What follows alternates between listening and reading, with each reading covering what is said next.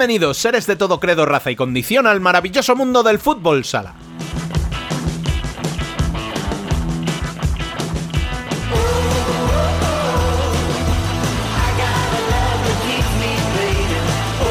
Ya están aquí las finales por el título. Después de muchos meses de análisis, partidos, de victorias y derrotas, llega la hora de la verdad.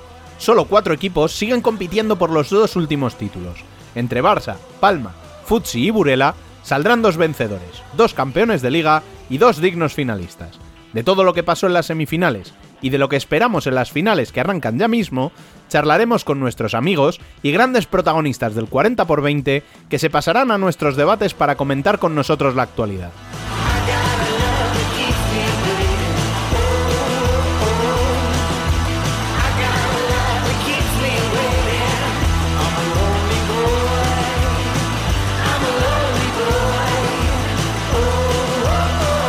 Arrancamos como siempre recordándoos que podéis estar informados de cuanto sucede en el mundo del fútbol sala en nuestras redes sociales, en futsalcorner.es, en nuestro canal de YouTube y para participar del debate en nuestro canal de Telegram. Al habla, una semana más, Rubén Robles. Sed todos bienvenidos a Futsal Corner, una visión global del fútbol sala.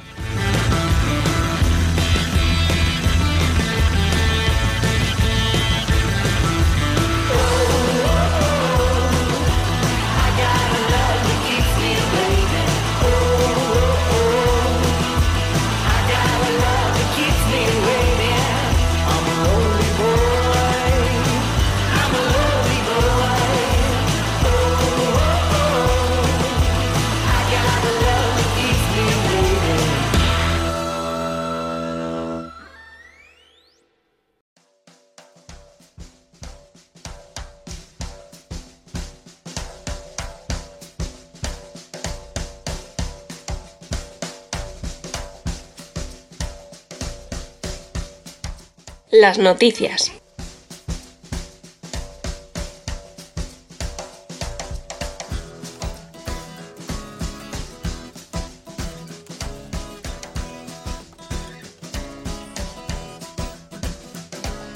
En el cuadro masculino, los dos favoritos, al menos por posición, se impusieron en sus eliminatorias, aunque de muy distinta manera y en ningún caso con sencillez. Mientras que Barça venció por 0 a 1 en el encuentro del Virgen de la Cabeza, en el choque del Palau y pese al 6-4 final, los de David Ramos no lo pusieron nada fácil y tuvieron la eliminatoria durante varios tramos del partido. El penalti transformado por Ferrao, que suponía en ese momento el 4 a 4 y ponía dos de ventaja en la eliminatoria junto al tanto de Diego al minuto siguiente, sentenciaba el pase a la final para un conjunto culé que va por su cuarto título en su novena final en los últimos 12 años.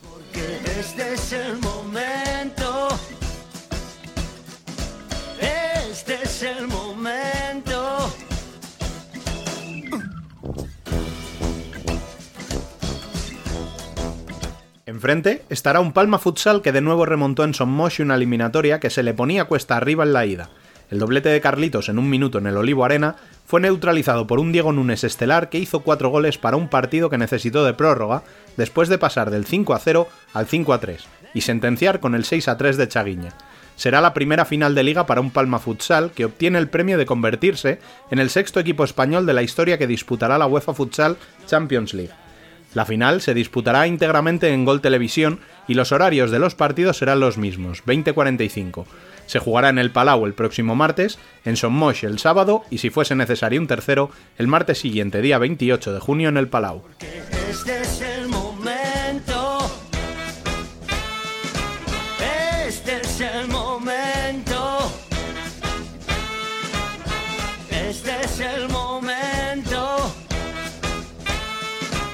El cuadro femenino, Burela y Futsi sufrieron también, viéndose por momentos abocados a la prórroga, cosa que finalmente no sucedió ni en Vista Alegre ni en la estación, aunque no por falta de empuje de las visitantes. Las laranchas fueron las primeras en conseguir la clasificación, remontando un 0-1 obra de Maite Mateo, con doblete de Peque y otro de Emily para un 3-2 final que clasifica a las burelenses para su cuarta final consecutiva. Por su parte, Futsi arrancó el partido como un torbellino y con Ari de protagonista absoluta, arrasó en la primera parte con un 4 a 0 que consiguió revertir en la segunda parte Torreblanca saliendo de 5. El partido se finiquitaría con los goles de Becha y Yu para reeditar la final del año pasado y vivir un nuevo clásico del futsal femenino. De nuevo, naranchas y rojiblancas se disputarán el título liguero, esta vez a doble partido, siendo la ida en Vistalegre el martes a las 9 de la noche, quedando para la vuelta el partido de la estación el próximo domingo a las 12 de la mañana. Los partidos podrán seguirse en los streamings de Live Bubucela por YouTube.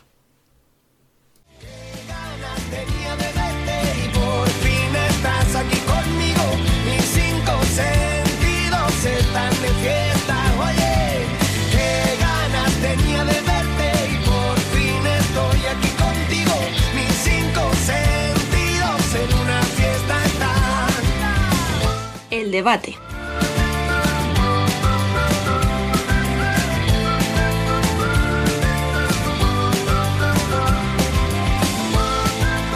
Bueno, pues nada, aquí estamos para arrancar un, un pedazo de debate especial previo a la gran final. Llevamos todo el año, ¿no? Hablando de la final, de qué va a pasar, de qué equipo van a llegar. Pues ya estamos, ya estamos en las horas previas de la final. Como siempre por aquí, Bielizque, ¿qué pasa, Biel?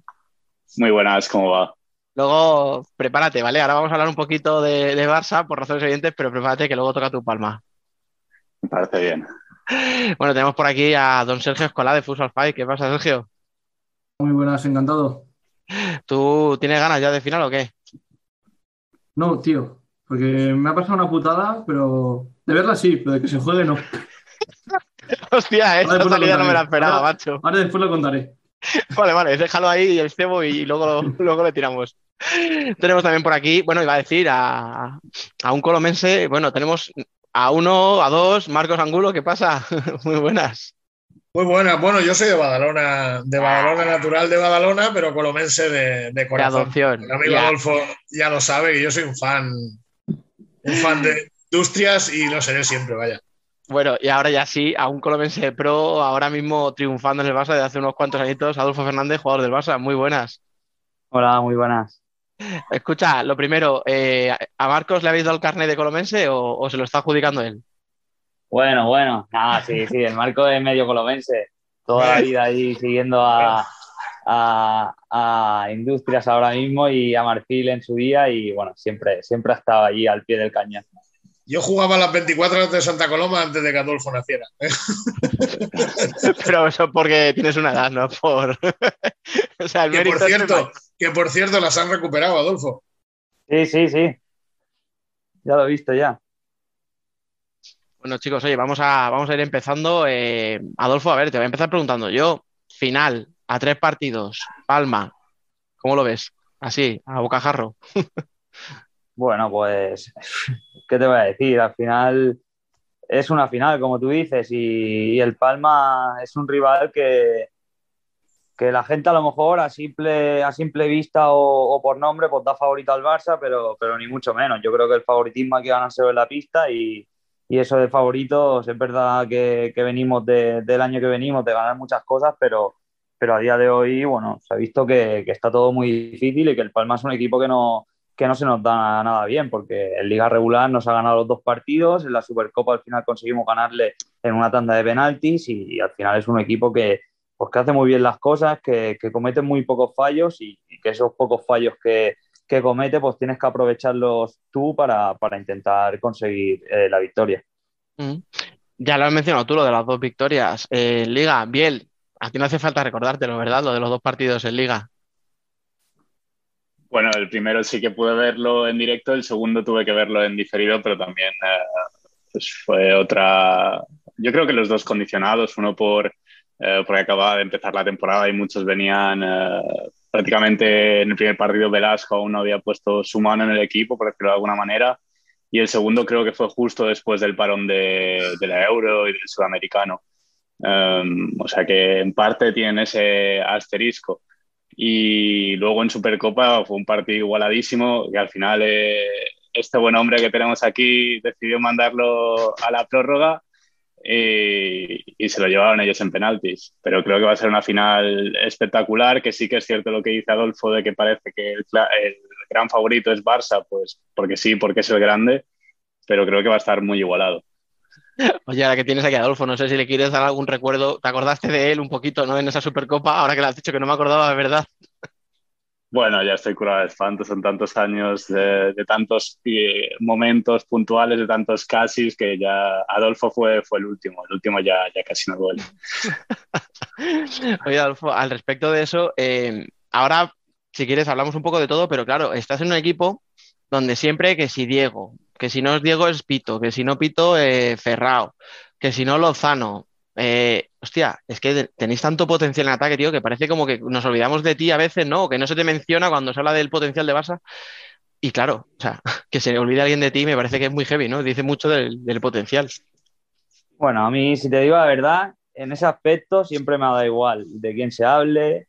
Yo al final hago mi trabajo, yo creo que soy un jugador de, de equipo, eh, intento dar siempre el máximo para, para el beneficio del grupo, eh, intento dejarme la vida en cada partido porque, porque lo vivo así, lo vivo al máximo. Siempre quiero, prefiero dar 20 goles antes que meter uno. eh, siempre lo primordial para mí es el equipo por encima de todo y bueno, yo intento, intento siempre dar lo mejor de mí, como te he dicho, para, para, para el beneficio de todos. Al final, pues es normal en un equipo donde están jugadores como Diego, como, como Pito, como, como, como Sergio, como, pues, pues es normal que se hable de, de jugadores con ese potencial, pero bueno, eh, al final yo me da igual estar en un segundo plano, yo, yo al final la conciencia mía está muy tranquila porque sé que siempre doy el máximo y, y, y, creo que soy un jugador muy regular en ese aspecto, igual que soy humilde, sé que soy un jugador muy regular y bueno, al final pues sigo trabajando al máximo cada día para, bueno, ya no para que se hable de mí, porque eso al final es secundario, pero para que los resultados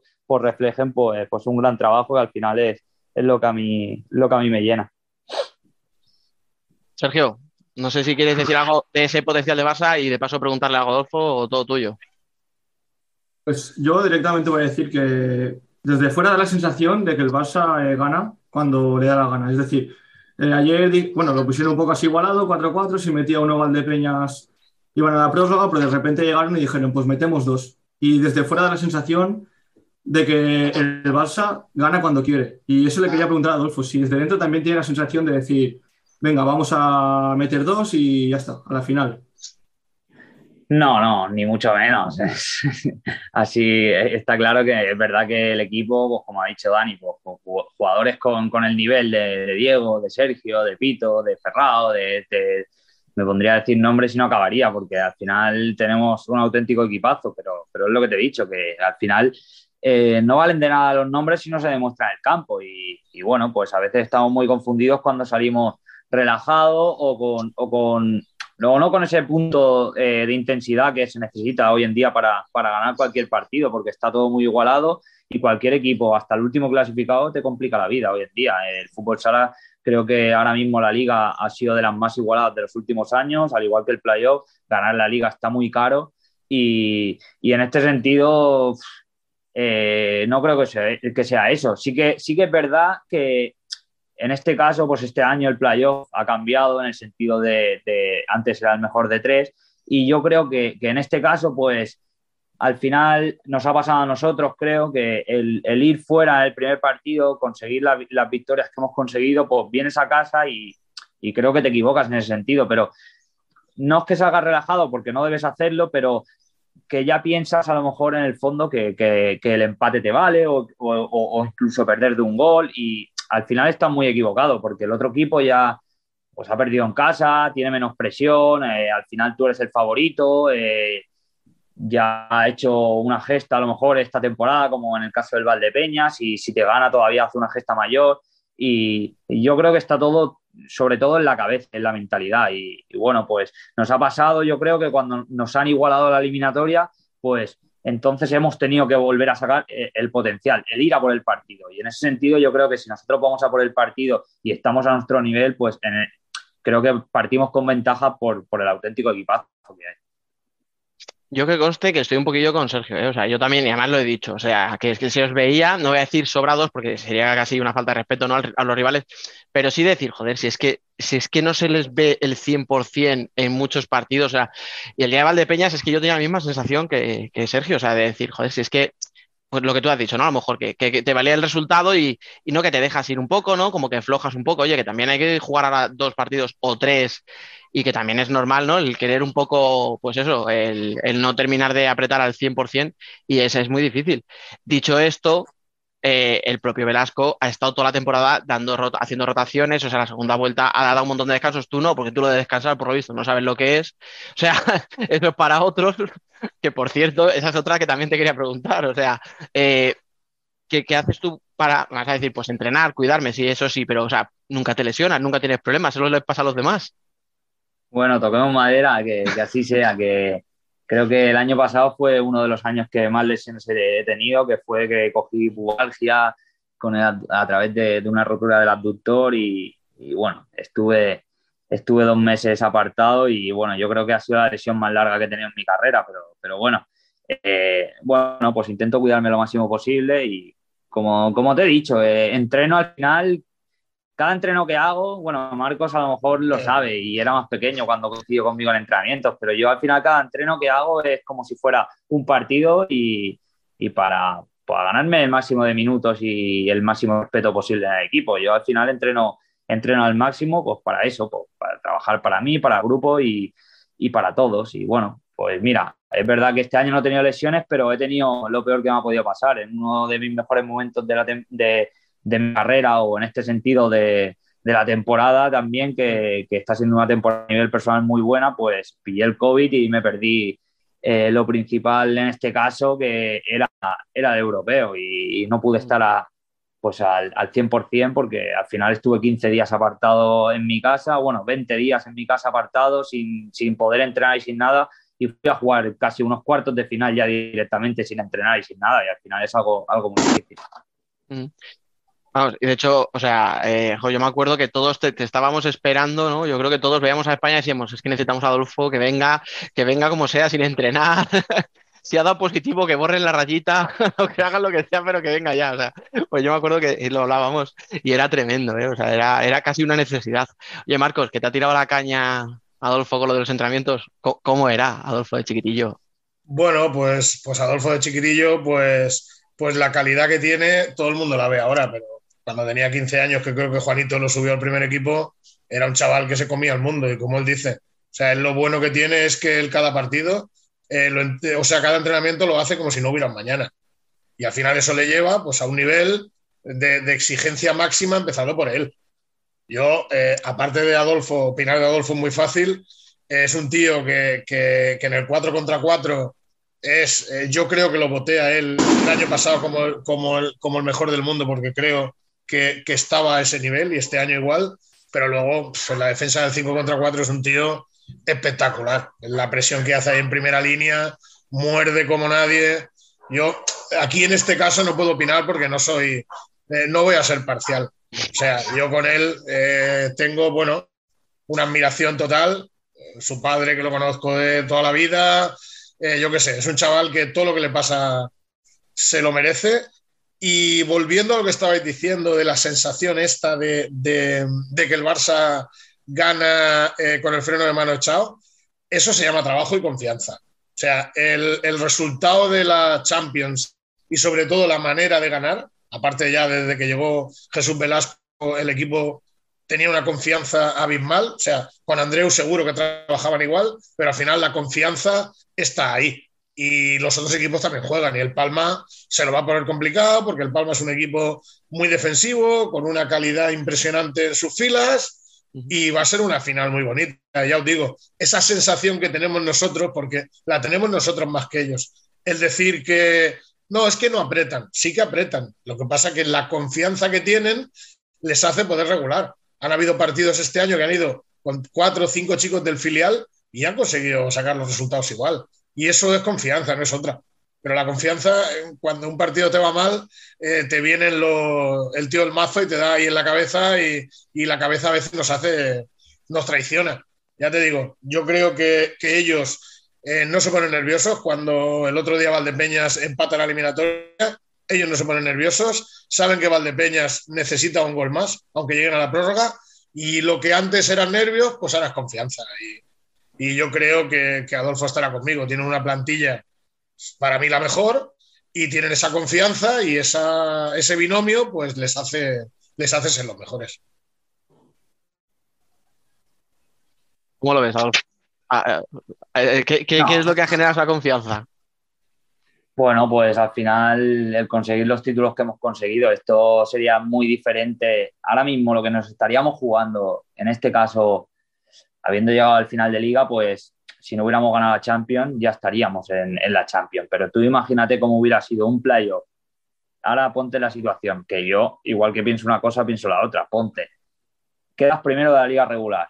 Te toca en cuartos de final el Pozo Murcia, habiendo perdido la Champions, habiendo perdido la Supercopa, que la podríamos haber perdido contra el Palma en este caso porque fue por penalti, y habiendo perdido la Copa de España. Ponte en esa situación. Pues ahora mismo estaríamos en una situación que esa confianza, como dice Marcos, en la que en los momentos importantes, pues sabes que trabajando, que trabajando, que trabajando, puede caer a tu favor por la calidad y por el trabajo que hay detrás, pues no tienes esa confianza. Y al final la confianza y la mentalidad y todo es muy importante.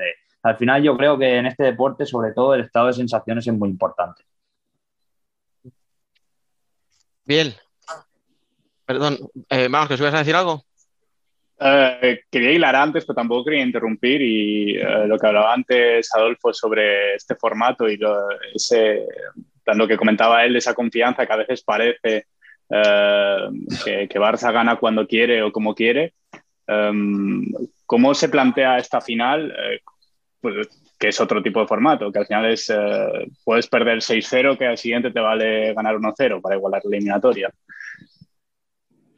Bueno, pues otro formato diferente, pero, pero es que sabemos que ahora siendo una final ya y, y, bueno, viendo los últimos antecedentes, pues sabemos que es muy importante el primer punto de eliminatoria, sobre todo en casa. Al final eh, hay que conseguir una victoria como sea y yo creo que también en este caso es que la presión la tenemos nosotros, porque el Palma al final ya ha hecho historia, se ha metido en Champions, pero es la primera vez en la historia del club que se mete en Champions, ha hecho un temporada espectacular y ahora eh, si consigue la liga, pues será algo, pero histórico. Entonces ellos no tienen nada que perder, ellos solo tienen que ganar y nosotros sí que tenemos mucho que perder, porque al final eh, pues como te he dicho, pues a lo mejor a simple, a simple vista o, o, para todos, pues el favorito es el Barça, pero ni mucho menos, estaríamos muy equivocados y, y al final todo pasa por sobre todo el primer, si, si, conseguimos el primer punto de eliminatoria, pues es muy importante, pero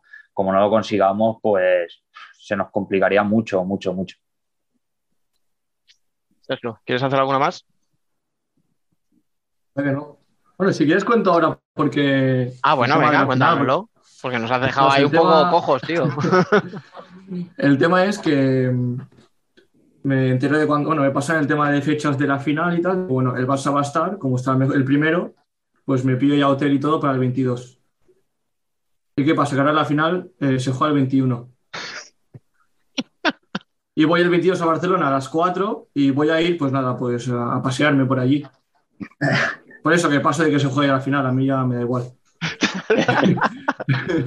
y además me enteré ayer porque hablé con Lozano, porque hablé con él que igual, seguramente iba y me dijo, pues avísame tal por el tema entradas. Y me dice, es que al final seguramente es el 21 por el básquet. Y todo, y todo por el básquet, iba perdiendo. Sí. sí, por eso que encima si, si pierde hoy, eh, no se juega este partido. Pero claro, si se tenía que salir ayer por la noche. Claro. Y nada, a mí ya a la final me da igual, exactamente igual. Estoy muy enfadado con el fútbol sala. Escucha, Adolfo, llévatele ahí el miércoles a echar unas canastas o algo, tío. Yo qué sé, pobre chaval. es lo que pasa, el básquet está por encima de, de, de nosotros, parece del fútbol sala. Ay, Dios mío. Escucha, tenéis que ganar, ¿cuántas? 11 Champions, ¿no? 11 Copa de Europa y a partir de ahí ya podéis mirarles por encima. Ojalá. no va mal, no va mal de camino. Bueno, entonces eh, creo que eh, Sergio hoy no sé, no es buen día para hablar de la final. ¿eh? Marcos, ¿alguna cosilla más para Adolfo y ya le dejamos tranquilo? Bueno, pues nada, que se siga cuidando como se sigue cuidando, que disfrute, que él disfruta como nadie con esto y, que nada, y que siga trabajando y, y, yo disfrutando viéndolo. Adolfo, hay que darle caña a esto, que, que esto no para. Oye, pues nada, lo dicho, Adolfo, no te vamos a entretener más, solamente queríamos eso, saludarte un ratito, lo que te comentaba antes de, entrar a grabar, que es que al final eh, es todo tan seguido, o sea, se está jugando cada tres días que era difícil sacar un hueco, así que yo de parte del equipo te doy las gracias por sacar el rato, aunque me digas, no, bueno, si estaba en casa y no me importaba, pero oye, al final es un domingo, era tu día libre y, y se agradece, de verdad, que te pases por aquí. Nada, para mí también es un placer estar compartiendo aquí un ratito y hablando de fútbol sala con, con vosotros, que al final, pues, es lo que te he dicho, yo lo siento y lo vivo como si fuera, al final en mi vida esto y, y bueno, eh, para mí, como te he dicho, es un placer estar con todos vosotros y nada, me alegro de, de haber coincidido aquí con Marcos y con todos vosotros y, y nada, como un placer y bueno, espero que, que disfrutéis de la final y ojalá que yo también. Solo disfrutaré si gano, si no, no, pero si no lo disfrutas para otro día, ¿no?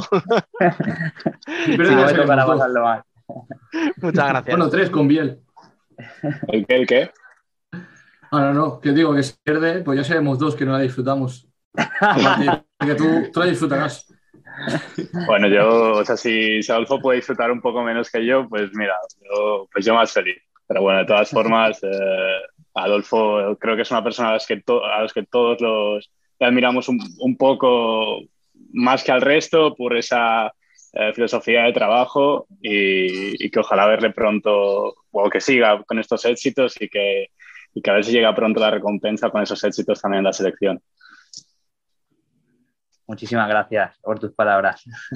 Te, lo- te desea el bien con la selección porque con el Barça no puede, claro. No, o sea, el bien de Barça es la putada para Palma. tiene, Con el Barça ya lo Bueno, pero ya, pero ya sé que para mí sí que me lo desea. Ya está. Oye, nada, lo dicho, muchísimas gracias por pasarte, de verdad. Mucha suerte. Vale, a vosotros. Un abrazo y un saludo muy grande. Bueno, cuidado, eh, que vamos ahí de, de- de genio de las pistas a otro genio de las pistas. Nos va Adolfo y de repente tenemos aquí ya a Rubén. ¿Qué pasa, compañero? Muy buenas. Perdonad por el retraso que suelo llevar, pero esta vez es que no me ha permitido estar en la primera parte del debate. Ya lo siento. Marcos, hablabas tú con Adolfo de, de- cómo defiende el 5 para 4 Adolfo, eh. Cuidado con Rubén, no lo has visto, digo. Casi, casi no notaría la diferencia. Sí, lo que pasa es que hace una entrada y dice que tiene retraso y no sabemos de qué es, si es de tiempo o de otra cosa. No, yo lo he entendido. Ahí lo dejo, yo ahí lo dejo, que la audiencia piense lo que Ah, quiera. pero lo de Adolfo, lo de Adolfo es espectacular. Ya te digo, con 15 años debutar en primera división es un trabajador incansable. ¿eh? O sea, y alguna vez hablaremos de esa, porque debuta con 15 años en el en Industria porque el Barça se lo quería llevar para el juvenil. Y entonces convencen al padre que, bueno, lo metemos en el primer equipo y así no te lo llevas. Y al final se lo acabaron llevando igual. O sea, que- Le vas tú a vacilar a Barça, es que, claro. Con todo el cariño que le tengo a la industria, pero hombre, no te Y más con un jugador así. Vamos a ver. claro. De hecho, lo fichó y se lo dejó cedido, ¿no? Si no recuerdo mal. O sea, en plan, vea, te lo El quito, primer pero. año sí. El primer año sí. Lo que te digo. Bueno, Rubén, a partir de aquí manda tu tío. Yo ya me desentiendo. Bueno, pues eh, vamos con el análisis de las semifinales. Eh, por orden cronológico, la primera en acabar, que fue la del Barça eh, contra Valdepeñas. Marcos, ¿cómo viste esa semifinal? Bueno, un poco con la sensación que hemos estado hablando antes con, Mm. con Adolfo, de que todos nos pensamos de que el Barça juega con el freno de mano. En ningún momento en la cabeza de los espectadores teníamos de que el Valdepeñas pudiera remontar, pero la verdad que el primer partido, a pesar de ser 0-1, estuvo muy igualado y el segundo, el, el Valdepeñas, eh, llegó a empatar la eliminatoria. El Barça, evidentemente, no se puso nervioso. Sí que es cierto que empata, empata la eliminatoria mm, en una expulsión muy más que dudosa de, Ortiz, pero bueno, luego compensaron los árbitros y le medio regalaron un penalti al, Barça para que después del empate ya el partido quedó finiquitado. Espectacular lo de Valdepeñas, cómo, cómo ha competido con David Ramos, a pesar de las bajas de Chino y Catela en, en Navidades. Y la verdad que son dos equipos que, que juegan bien y que compiten mejor. Yo estaba encantado. El formato no me, no me acaba de gustar, pero sí que es cierto que le ha dado emoción. Y el Barça creo que ha sido justo, vencedor de la eliminatoria. Por los puntos, no por KO, pero, pero creo que ha sido justo vencedor. La segunda eliminatoria eh, fue la que enfrentó a Palma y a Jaén y la que tuvimos enviado especial. Biel, ¿cómo viviste esa eliminatoria? Eh, yo creo que perdí 30 años de vida y no exagero. O sea, nunca he sufrido tanto un partido. Eh, no sé, al final también condiciona todo. Son muchas derrotas eh, en los últimos segundos, cuando parece que está hecho. Y ayer, pues después de ir 5-0, eh, Jaén vuelve a eliminar, vuelve a, empatar, a empatar la eliminatoria. Pues eh, yo sinceramente veía que Jaén pasaba a la final y más después de cómo Jaén había eliminado a Inter, que había sido de una forma similar. Eh, y ya solo quería que terminara el partido. Por suerte terminó sin ningún gol más y bueno, y el resto literalmente es historia. Bueno, Sergio, eh, cuéntanos un poquito cómo viste tú las dos semifinales. Nada, yo creo que ya lo han dicho todo. Bueno, viene un poco más eh, subjetivo, pero vamos, yo creo que Marcos ha hecho la descripción perfecta del, del partido, que parece que el Barça va con el freno de mano. Es eso, que cuando al final, con tantos buenos jugadores y con Velasco, para mí ha dado un salto increíble de juego, el Barça dijo, vamos a acabar con esto y acabó. Sí que pensaba que, además yo cuando hice directo en Twitch lo dije, que ni de coña Valdepeñas iba a ganar por dos al Barça para ganar directamente, pero bueno, estuvo ahí ahí y dignifica mucho también a, a David Ramos, a Valdepeñas y sobre todo la competitividad que tienen y han demostrado sobre todo cuando, cuando se han perdido a China y a Catera. Y luego la de Palma y Jaén, eh, más igualada, el segundo, el segundo partido más igualada respecto a, a juego, sobre todo el primer partido, muy igualado hasta el final que llegó Carlitos. El, el segundo partido el Palma empezó mucho más fuerte hasta que Jaén decidió también, mediante Carlitos, sobre todo, ponerse manos a la obra y estuvo ahí a punto también de volver a, a- otra remontada. Pero bueno, para mí, respecto también a lo que ha dicho Marcos de- del formato, no era, no era lo que yo creo que sería lo mejor, pero sí que me ha sorprendido muchísimo. Y es que yo también soy muy clásico por el tema de que me gusta más los tres partidos y la final a cinco, pero sinceramente me ha, me ha sorprendido y no me ha disgustado para nada. Creo que ha habido más espectáculos, pero sobre todo en los segundos partidos. Yo ahí, yo ahí el tema de- del espectáculo discrepo un poquito porque, porque si te fijas los dos primeros partidos es un 2-0 para Jaén, un 0-1 Sí. para el Barça y hasta en el segundo partido no van a tumba abierta los equipos. Entonces es como si fuera un partido a 80 minutos donde los 40 minutos primeros sirven un poco para, para como los boxeadores, ¿no? Que se dan así dos Sí, se tantean un poco. y se tantean. O sea, no me acaba. A mí, como espectador, no me gusta nada. O sea, sí que es cierto que al final ha habido, han habido emoción, pero fíjate, fíjate, Palma.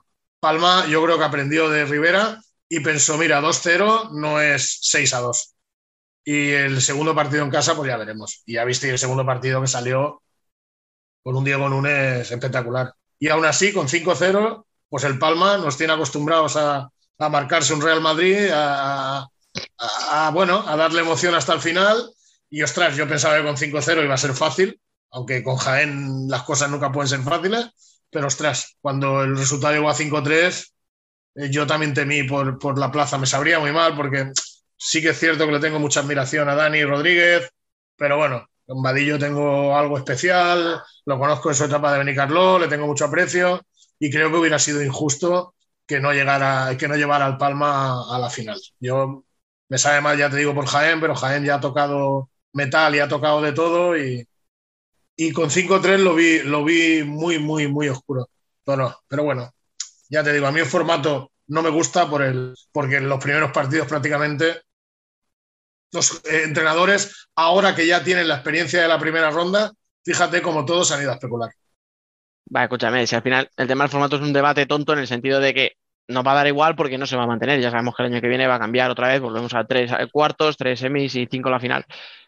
Pero de eso que decís de que el primer partido sales a especular y tal, yo he visto partidos de cuartos en una serie al mejor de tres donde uno iba ganando 3-0 al descanso y el otro equipo ya decía, mira, guardo jugadores, este partido lo doy por perdido y ya en el segundo partido en mi casa intento ganar y a ver qué pasa en el tercero, ¿sabes? O sea, te quiero decir que eso de Bueno, aguantar... cuando van perdiendo fuerzas, 3-0, intentan, intentan meterse en el partido. Y si ven que no lo consiguen, entonces sí que piensan en el siguiente visto, ¿a que partido. sí? Pero por lo menos lo intentan. Por lo menos lo intentan. El otro día eh, Palma ni lo intentó. Jaén. Dijo, ya está bien. Nos han metido un- eh, dos goles en un minuto, dos fallos de Chaguiña y un poquito que le ganaron la espalda y dijeron, oye, que no pase nada más ya, que se acabe. Mm. Oye, Chaguiña, que cómo se... cómo- o sea, dijo, he fallado en la ida, pues no te preocupes que lo haré en la vuelta. Que yo creo que lo- yo lo he dicho, ¿eh? O sea, esta mañana no lo comentaba. eh, Núñez, evidentemente, tío, protagonista absoluto, o sea, hace un partido brutal. Pero Chaguiña se pega una paliza a defender en primera línea del 5 para 4 durante... mm, ¿Cuánto se puede tirar de los 20 minutos de la segunda parte? ¿15? Dieci- diez- 18 minutos jugó Jaén de portero jugador. Pues más, sí. lo- más la prórroga. Claro, o sea, es, es que son más de 20 minutos defendiendo. Es el tío que más corre, o sea, porque al final es verdad que la defensa. Yo creo bien, ahora tú me dices qué jugadores. a- entre, en un total de cuántos defendieron el 5 para 4. Quiero decir que no eran los cuatro iguales a lo mejor, y había seis. Pero yo a Chaguiña no le vi salir en ningún momento. Y está presionando en primera línea, que es la que más jode y es la que más te cansa. Y el tío, el cabrón, todavía te mete un gol a falta de 30 segundos. Que es cierto, cuidado, que Palma pudo sentenciar. No sé si tuvo cuatro o cinco tiros a puerta vacía Sí. Que, hostia, si te llegan a eliminar, yo creo que de esos tiros te acuerdas, ¿eh? O sea, te acuerdas mucho, pero bueno. Pero que me parece que hizo un partidazo Chaguiña increíble, tío. No, a ver, yo a Chaguiña ya lo comenté, creo que a mediados, no sé si fue en febrero o así, eh, porque al final fue cuando consiguió continuidad, porque estaba arrastrando problemas de lesiones, luego ha vuelto a estar lesionado, mm, creo que fue después de la Copa hasta prácticamente el final de liga, y pues por eso no ha podido entrar más en dinámica. Pero siempre que la semana pasada tuvo dos errores de marca y que fueron claves, pero todo lo que da Chaguiña es, es importantísimo. El juego de cuatro que tiene y esa defensa de, de 5 para 4 que en punta, o sea, lo mismo que comentaríamos de Adolfo, Chaguiña es otra bestia. O sea, es que ojalá tener los datos de cuántos kilómetros hizo ayer, porque es espectacular el partido que se cascó defendiendo ese 5 para 4. Sí, pero, pero un pequeño inciso. eh, la manera de defender del Barça al 5 contra 4 no tiene nada que ver con el Palma. O sea, eh, Chaguiña está bastante más estático, si se puede decir estático, comparado con Adolfo. Adolfo presiona más el balón. Ujú. Chaguiña, eh, en, en el Palma, en la defensa portero jugador, casi colas el último hombre que el del pico. Y en el Barça es al revés. Son un poco, un poco el cambio táctico que tienen los dos. Evidentemente los dos defienden muy bien el portero jugador. No, para mí son buenísimos los dos defendiéndolo, pero escucha, es que hemos dicho Chaguiña y Adolfo, y Adolfo, eh, o sea, o sea, son jugadores muy distintos. Es que Adolfo no es solo lo bien que lo defiende, sino que es que me parece, y ahora que no está, lo puedo decir porque no es peloteo, es una bestia competitiva. O sea, yo hay jugadas ayer de Adolfo eh, que es que recuperan balones y está el tío corriendo, se pega un sprint de 40 metros para buscar un saque en largo de Didac para desahogar al equipo, se vuelve para abajo, o sea, no se cambia, o sea, se pega una cantidad de sprint brutales por partido. Entonces, claro, no, no, no, no hay comparativa. Y no lo, querido decir, ¿vale? no lo he querido decir en directo para que no se pusiera colorado, por- pero ahora es que se enfada y todo. Antes no se enfadaba. Ahora hasta se enfada, ¿eh? Hostia, la, Yo que le he hecho un par, ¿eh? la, la- la del árbitro, la que, le, la, Sí, un sí. gol que ya se, Él antes, no hacía, él antes no hacía ese tipo de cosas y ahora hasta se enfada, ¿eh? Está el- a un el- nivel, el golpe, está a un nivel el- espectacular. el puñetazo que le da al balón a mí me asustó, sí, sí. está a un nivel espectacular. O sea, es espectacular lo del chaval este. Y sí, igual de de, humilde, igual de humilde que siempre, con los mismos amigos de siempre. El chaval es espectacular. Es que no quería decirlo delante de él porque, porque sé que él tampoco le. Pero es que es una pasada cómo está. es que además, del 5 para 4, en el 4 para 3, lo que dice Marcos, que el Barça defiende más el de arriba, es el que más se mueve, que es el que hace siempre saltando al otro. Yo decía, es que un 2 para 1 y va a ganar Adolfo. Sí, sí, porque sí. corría y además parecía que era como si eran tres jugadores y era uno. Y además la recupera, corre hacia arriba, tira, gana unos segundos, vuelve a defender. Para mí Adolfo ayer, igual que Chaviña, fue, pero Adolfo la verdad que me parece una locura por eso, porque es- corre más que, que Chaviña, en el 5 para 4 y el 4 para 3 y en todas las situaciones del juego. Sí, porque utilizan, utilizan el, des- el deslizamiento en defensa. O sea, él permite el, el pase a lo mejor de la balada y en la trayectoria del balón ya desliza y va a, cubrir- va, va a defender al de la banda. Defiende diferente eh, que el Palma. Sí. Hmm. Que al final todas las opciones son buenas. Oye, por cierto, ahora que habéis dicho lo del 4 para 3, Sergio, eh, y el 5 para 3, que David Ramos También. hizo eso que no hace nadie, que yo siempre decía, bueno, pues si no lo hace nadie, tendrán su explicación y sus motivos, pero yo decía, joder, si necesitas un gol sí o sí y tienes superioridad, saca, sal de 5 y mira, le funcionó, es verdad que le funcionó, porque batería tiene una pierna y está, o sea, está de dulce.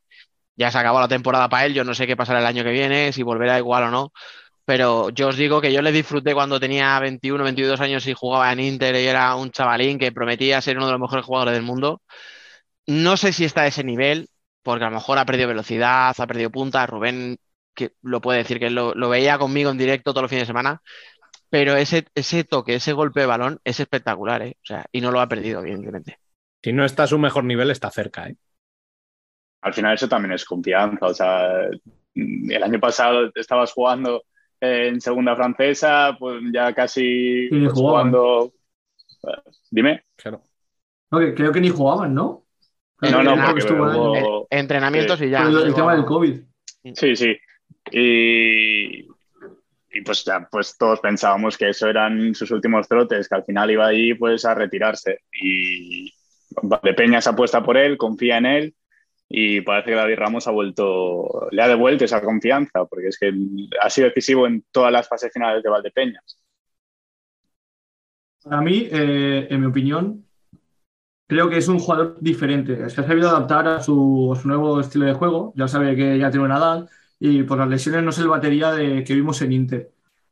Se ha adaptado, pues eso, muy bien a su nueva forma de jugar, que es un jugador menos eléctrico, por decirlo así, menos rápido, pero las que tiene, ahora con confianza, como decís, pues las enchufa.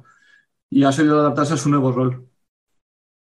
Yo, yo con lo de la edad no estoy, no estoy para nada de acuerdo porque eh, siempre que nos juntamos entrenadores, siempre que nos juntamos entrenadores, todos coincidimos. El jugador de fútbol sala, sus mejores dos años son con 32 y 33 años. Y batería creo que tiene 32. Pero escucha, Marcos, pero depende de dónde vengas. Es que Batería viene Sí, de un año parado en Francia, viene sí. de tener muchas lesiones en Cartagena. Sí, sí, sí. sí. Vale, o sea, te quiero decir, claro, no es la. A lo mejor le sentó eh, bien, edad- a lo mejor no le sentó tiene- bien el año parado.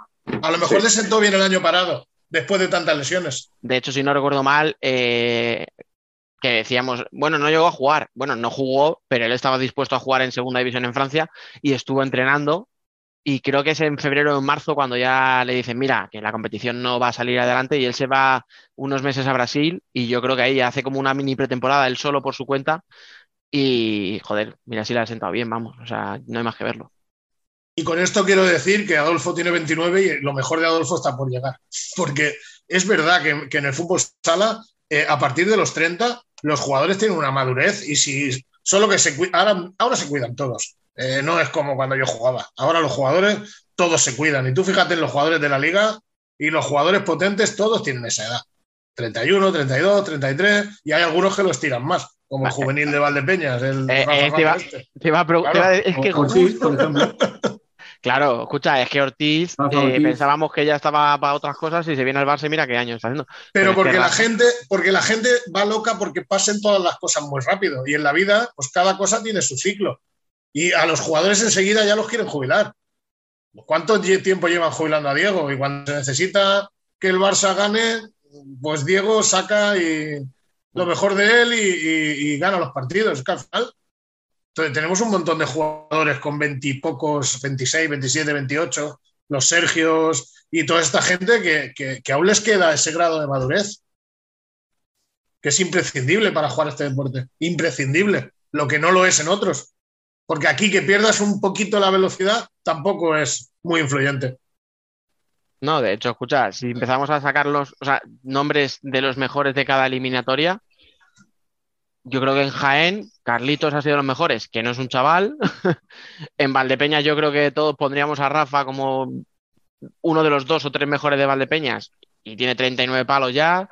Eh, y si seguimos así, o sea, es lo que tú dices, o sea, no, no se le puede jubilar ni mucho menos. Pero bueno, yo ya te digo, o sea, no ponía el tema de debate tanto por la edad, sino por eso, por el, por el año parado, por las lesiones, pero bueno, Pues mira el Búfalo, tiene 34 años, que está en su madurez y a pesar de todas las lesiones que ha tenido, pues eh, es que este, cada año para él es el mejor. O sea, es que al final eh, es que es en todos los equipos. La gente de entre 30 y 35 años son los que parten el bacalao en nuestro deporte. Si pasa un poco como en el básquet.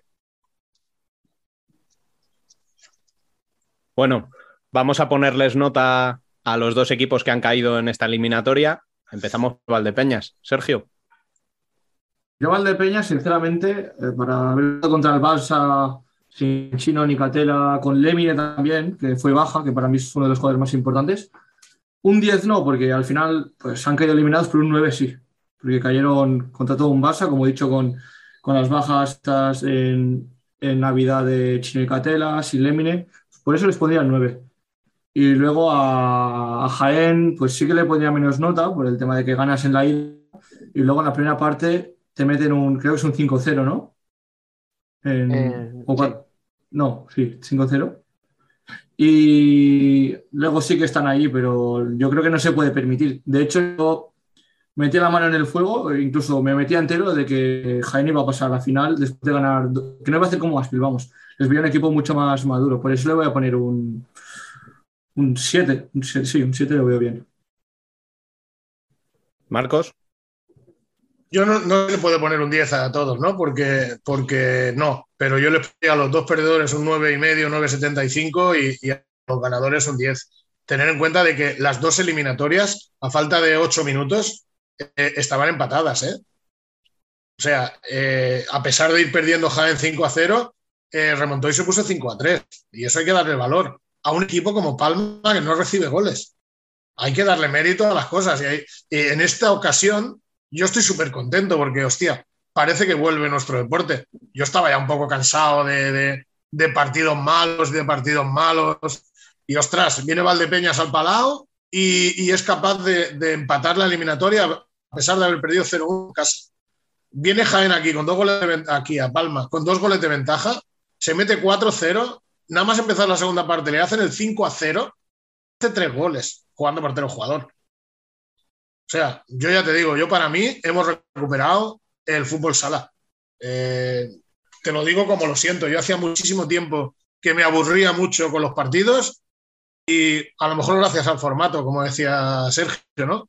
Pero que, que yo, si le pudiera dar un 9,75 a los dos perdedores y un 10 a los ganadores, porque yo me he divertido muchísimo, muchísimo, muchísimo. Y este producto así sí que se vende. Biel. Um, yo creo que a Valdepeñas uh, creo que comparto nota con Marcos y se merecen ese nueve y medio por una temporada complicada. Ya a principio de temporada algunos incluso no confiaban por, por, por la edad de algunos de sus jugadores o por el estado físico de sus jugadores. Y con esas apuestas de Lemine eh, y batería sobre todo, Um, luego en enero pierden dos piezas, o sus dos mejores jugadores seguramente quedan sin Catela, o sus dos jugadores más decisivos, y aún así les hemos tenido, si no voy mal, jugando las semifinales, incluso la, la final de Copa del Rey también, pero todas las semifinales de, de las, de, al final de Copa de, de- bueno, Copa del Rey llegan a la final, pero Copa de España también semifinales y de Liga semifinales también y creo que tampoco se podía poner- pedir más. O sea, al final el formato no, no se han visto beneficiados. eh, también la clasificación les ha pesado, pero, pero por, por su estado físico no podían más. O sea, es un equipo que no se puede permitir jugar eh, dos partidos por semana. Ya lo hemos visto durante la temporada regular y se ha visto en el playoff. No, no lo aguantan. Luego Jaén, eh, creo que les pondría un 7 y un 8 y creo que la nota sube mucho por este, este playoff en el que creo que han rendido por encima de sus posibilidades, eliminando a todo un Inter, eh, que por mucho que hablemos de que no es el mejor Inter de siempre, siempre es complicado hacerlo. eh, y por tener a Palma contra las cuerdas. Lo, lo hizo en el Olivo Arena y lo hizo aquí en Somos empatando la eliminatoria sí que creo que queda el asterisco de esa de, bueno, la eh, de la Final Four de, de Copa del Rey, que bueno, que llega, hay muchos equipos que no han llegado, pero cuando en casa y con tu afición, que no es pequeña, eh, tendrían que haber dado más rendimiento y un poco lo mismo con la Copa de España. Dani. Pues, pues yo ahí, mientras os estaba escuchando, ¿no? Iba como un poco cambiando de opinión. O sea, yo pensaba, pues sí, sí, sí, sí, un 9, un 9. No, venga, no, lleva razón, un 8. No, hostia, un 9 y medio. Y ahora mismo no sé decirte, porque es, que todos tenéis un poco de razón en algunas cosas y en otras no estoy de acuerdo. Me explico. Eh, Valdepeñas, para mí, sus playoffs son de 10, su temporada es de 9, ¿vale? O sea, eh, creo que los playoffs eh, contra Cartagena, es verdad que en el partido de vuelta se complican un poco la vida cuando traían una ventaja de un 1-2 y tal, pero bueno, incluso así supieron, supieron sobre- sobreponerse, ¿no? Eh, y supieron sacar el partido adelante, que era un poco, ¿no? El duelo como más igualado, o sea, era ahí ganar, eh, no te aportaba un plus, digamos, ¿no? O sea, quiero decir, no, no era decir, hostia, he ganado a uno de los mejores de la liga, como si lo hubiera pasado en semifinales, si gana Barça. O sea, ganar a Barça era un bombazo. Entonces, bueno, caer con Barça y como decíais, eh, teniéndolo la eliminatoria empatada o incluso tal, a falta de, no sé si 8 minutos, 9 minutos, 10 minutos, que como lo tenía, me parece que es una tempo- o sea, es un playoff de, de, ya os digo, o sea, de un 10. ¿Qué pasa? Que al final a mí se me queda un poco la temporada que digo, joder, les falta el título. Pues llevan tres años ya ahí picando, pam, pam, pam, pam, y este año sí lo tenían ahí. Porque os recuerdo que al final de la Copa del Rey la pierden con Uma. Que oye, ole los, las narices de Uma por sacar lo que sacó adelante. Pero claro, si eres Valdepeñas y llevas tres años luchando por estar en una final y cuando llegas a una final de, de Copa del Rey contra Uma, que es la primera vez, ¿no? Que parece como que de verdad eres el favorito, pincha. ¿Qué pasa? Que entonces la nota tiene que bajar un poco, pero por eso, porque tenían el título, no voy a decir fácil, pero joder, bastante asequible. En los playoffs creo que es que no podían hacer nada. O sea, habéis mencionado las bajas de Chino y de Catela, viene Lazarevich, pero no llega a estar en forma en ningún momento. Eh, Lemine se te queda fuera de, las, de los dos partidos de semifinales. Eh, si os, os dais cuenta, Mateus Perea desaparece en el segundo partido de semifinales. Pero es que no había hecho unos playoffs. Todo el mundo habla de que va a salir ya este verano y que parece que, que estos playoffs como que no, no iban con él. Claro, pierdes a tu pivot titular, el otro es Humberto y no termina tampoco de estar bien físicamente, pero porque Humberto siempre está con problemas físicos. Eh, a Sergio poco más le podemos pedir. O sea, Sergio González se pega una jupa minutos increíble. Entonces, es que no le vas a decir que haga más de lo que hace, pero claro, también llegará reventado, lógicamente. Entonces, bueno, para mí ya os digo, Valdepeñas muy bien, muy bien, muy bien la temporada. Y Jaén eh, me pasa lo mismo que con Valdepeñas. En los playoffs les pongo un 10 o a lo mejor un nueve y medio por no saber aprovechar la ventaja que traían del partido de ida en semifinales. Pero claro, caer en tu casa con todo lo que tú habías puesto para que el Olivo Arena fuera sede en Copa de España, te elimine Valdepeñas, luego llegues a la Copa del Rey, semifinales, es un éxito enorme, pero te vuelve a eliminar Valdepeñas otra vez, ya tenías la lección aprendida, pues me parece que eso te baja un poco porque es un mérito enorme llegar a otra vez en un equipo como Jaén, que no es uno de los más potentes de la liga, o no debería serlo, que llegue otra vez a, las dos fases finales de las dos copas, que se plante en semifinales, que fuerce la prórroga para llegar a una final y que esté a minutos de jugar la próxima temporada en Champions, es que no le puedo poner una mala nota. Lo que pasa es que se me queda un poco el resquemor, ¿no? O sea, si yo fuera aficionado de Jaén, entiendo el resquemor de decir, joder, es que hemos tenido cerca muchas cosas, pero nos vamos sin nada. O sea, hemos tenido cerca eh, la Copa del Rey, pero no me la llevo. Y hemos tenido muy cerca jugar a Champions, pero no me la llevo. Entonces, a nivel de equipo, mmm, entiendo que es estar para, estar orgulloso y a la vez para estar muy jodido, porque han sido una temporada de muchos quieros y parecía que sí, pero no puedo. Yo me acuerdo la rueda de prensa que da Daniel Rodríguez después de los cuartos en Torrejón y joder, él mismo lo dice, o sea, se nos han dado muchos palos esta temporada, más de los que yo creo que nos merecemos. Y yo creo que simplemente esos palos que ha podido recibir era por eso, ¿no? Por la sensación continua de cuidado Jaén que lo vuelve a liar, como lo hizo en el 15, como lo hizo en el 18, cuidado Jaén que la vuelve a liar, uy, al palo. Al palo casi literalmente, ¿no? Porque en el partido de semis hubo ahí varios lanzamientos también que podían haber cambiado todo. Entonces, bueno, yo les doy a los dos un sobresaliente con el pequeño pero en ambos casos de que podían haber terminado de rematar la faena y bueno, se han quedado ahí. Bueno, y vamos a hacer muy rápidamente un poquito de vía de esta final. Bill, ¿qué esperas de esta final entre tu Palma y el Barça? Eh, yo creo que será una final eh, de alto voltaje que al final son los, si no voy mal, creo que son los equipos que en los últimos años han jugado más semifinales. Eh, o sea, por, si nos ponemos así, los que más regularidad mantienen eh, para estar entre los mejores. Mm, creo que lo comentaba Adolfo y creo que al final el que tiene más presión es Barça porque que Palma gane el título sería algo extraordinario y la temporada de Palma ya es de 10, puede ser de 11, pero ya es de 10 y ya, eh, ya han reventado las expectativas metiéndose en Champions y llegando a la final de liga. Y, y, al final Palma no tiene esa presión, no puede jugar más liberado en ese sentido. Y creo que la final puede pasar por, por el, el, primer partido, sobre todo. Si Barça gana el primer partido ya, ya va cómodo a Somos y ya lo ha hecho otras veces. Uh, vale que en los últimos partidos Somos está siendo decisivo y vuelve a ser el de las noches mágicas, pero al final Barça lo conocemos todos, sabemos cómo juega, mmm, no necesita o le da igual ese ambiente espectacular que él va a lo suyo y si quiere matarte lo va a hacer. Si, pero si sale al revés y si Palma consigue robar ese punto de, del Palau, creo que, que se le puede complicar mucho la papeleta al equipo de Velasco. Marcos.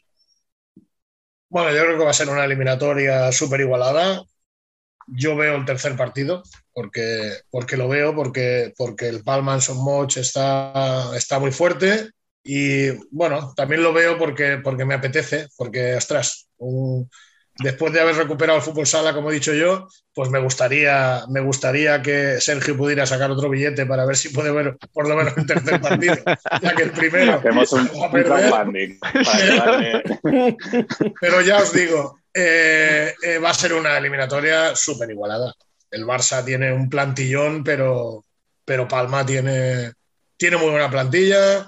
Es un equipo que, que sabe a lo que juega y a mucha gente que no le gusta, pero sabe a lo que juega, sabe dónde tiene los límites y va a ser un, una, limita, una, eliminatoria espectacular. Que luego, como pasa siempre, hablamos de algo y luego a lo mejor gana el Barça en dos, en dos partidos o el Palma en dos partidos. Pero lo normal es que, es que fuese una eliminatoria. Este año, como hubiera dicho Adolfo antes, el Palma le ha ganado los dos partidos al Barça.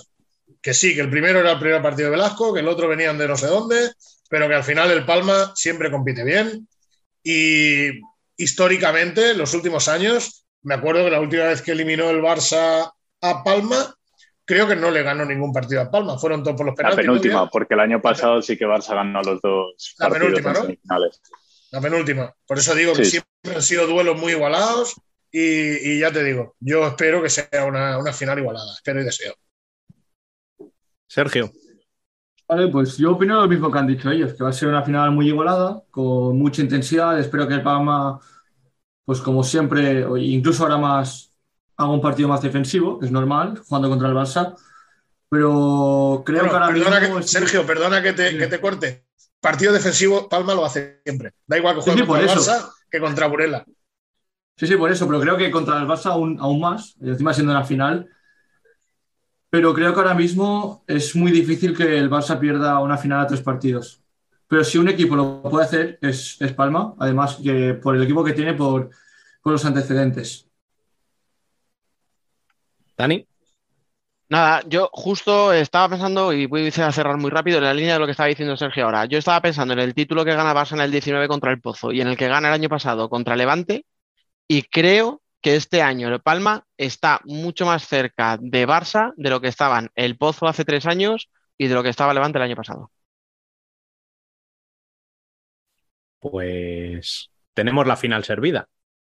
Eh, solo nos queda disfrutar de estos tres últimos partidos de la temporada y penar durante el largo, la larga travesía en el desierto del verano.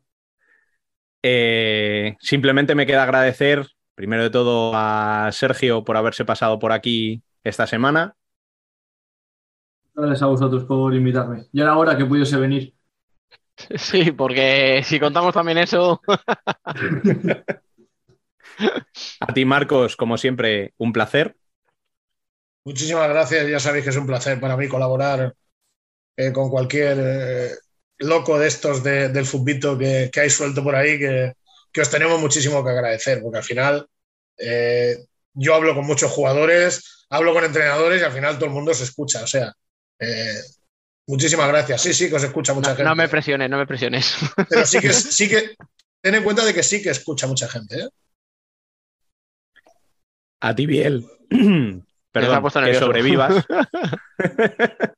No, yo creo que, no sé, no creo que lo pase mejor que, que ayer o que eh, creo que ya, o sea, ahora ya es disfrutar, disfrutar de, de esto porque eh, al final ha costado llevar, o sea, si miramos la historia de Palma, perdón por enrollarme ahora, pero jugó la final de Copa de- del Rey de, de 2015 contra el Pozo y hasta este año no había vuelto a jugar una final, que fue la de Supercopa y ahora la de Liga. Eh, y estas cosas se tienen que disfrutar, igual que el resto de aficionados. Eh, no, no es como vosotros que sois de Inter o los que sean de Barça que están acostumbrados como si nada, como quien va a bajar a comprar el pan, pues vosotros jugáis finales. El resto no tenemos esa suerte. Yo soy de industria, soy más sufridor. Bueno, va. Y tú, Dani, te quedas a femenino, supongo. No, hombre, escucha, es que si esto que acabamos de hacer con Adolfo ha estado chulo, lo que viene ahora.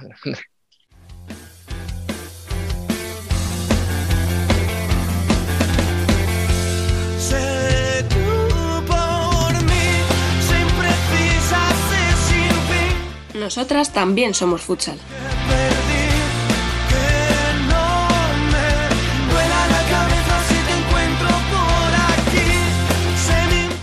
Bueno, pues vamos ya con el Ellason Futsal, en el que tenemos que analizar las semifinales de liga. Y para ello, como siempre, tenemos con nosotros a Dani, que sigue desde el debate, y e incorporamos a Alba Herrero, muy buenas, Hola, muy buenas.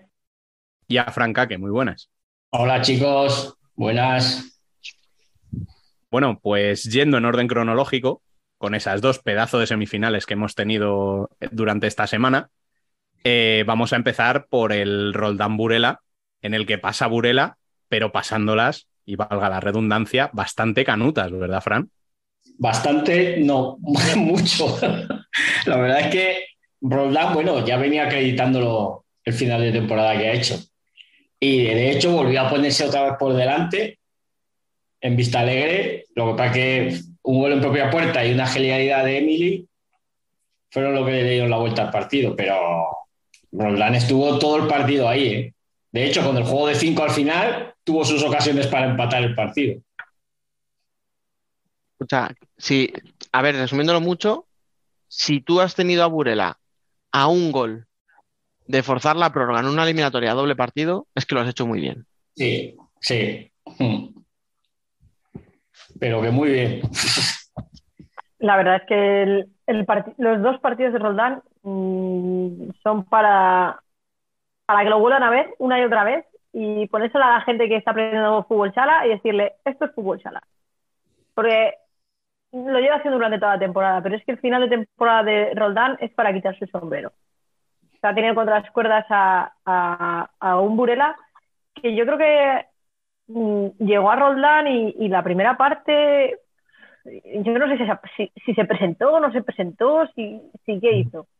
No sé si era el cansancio del viaje, si era el calor, si lo que fuera, pero O todo. es que estaba, desa- esta- estaba desaparecido.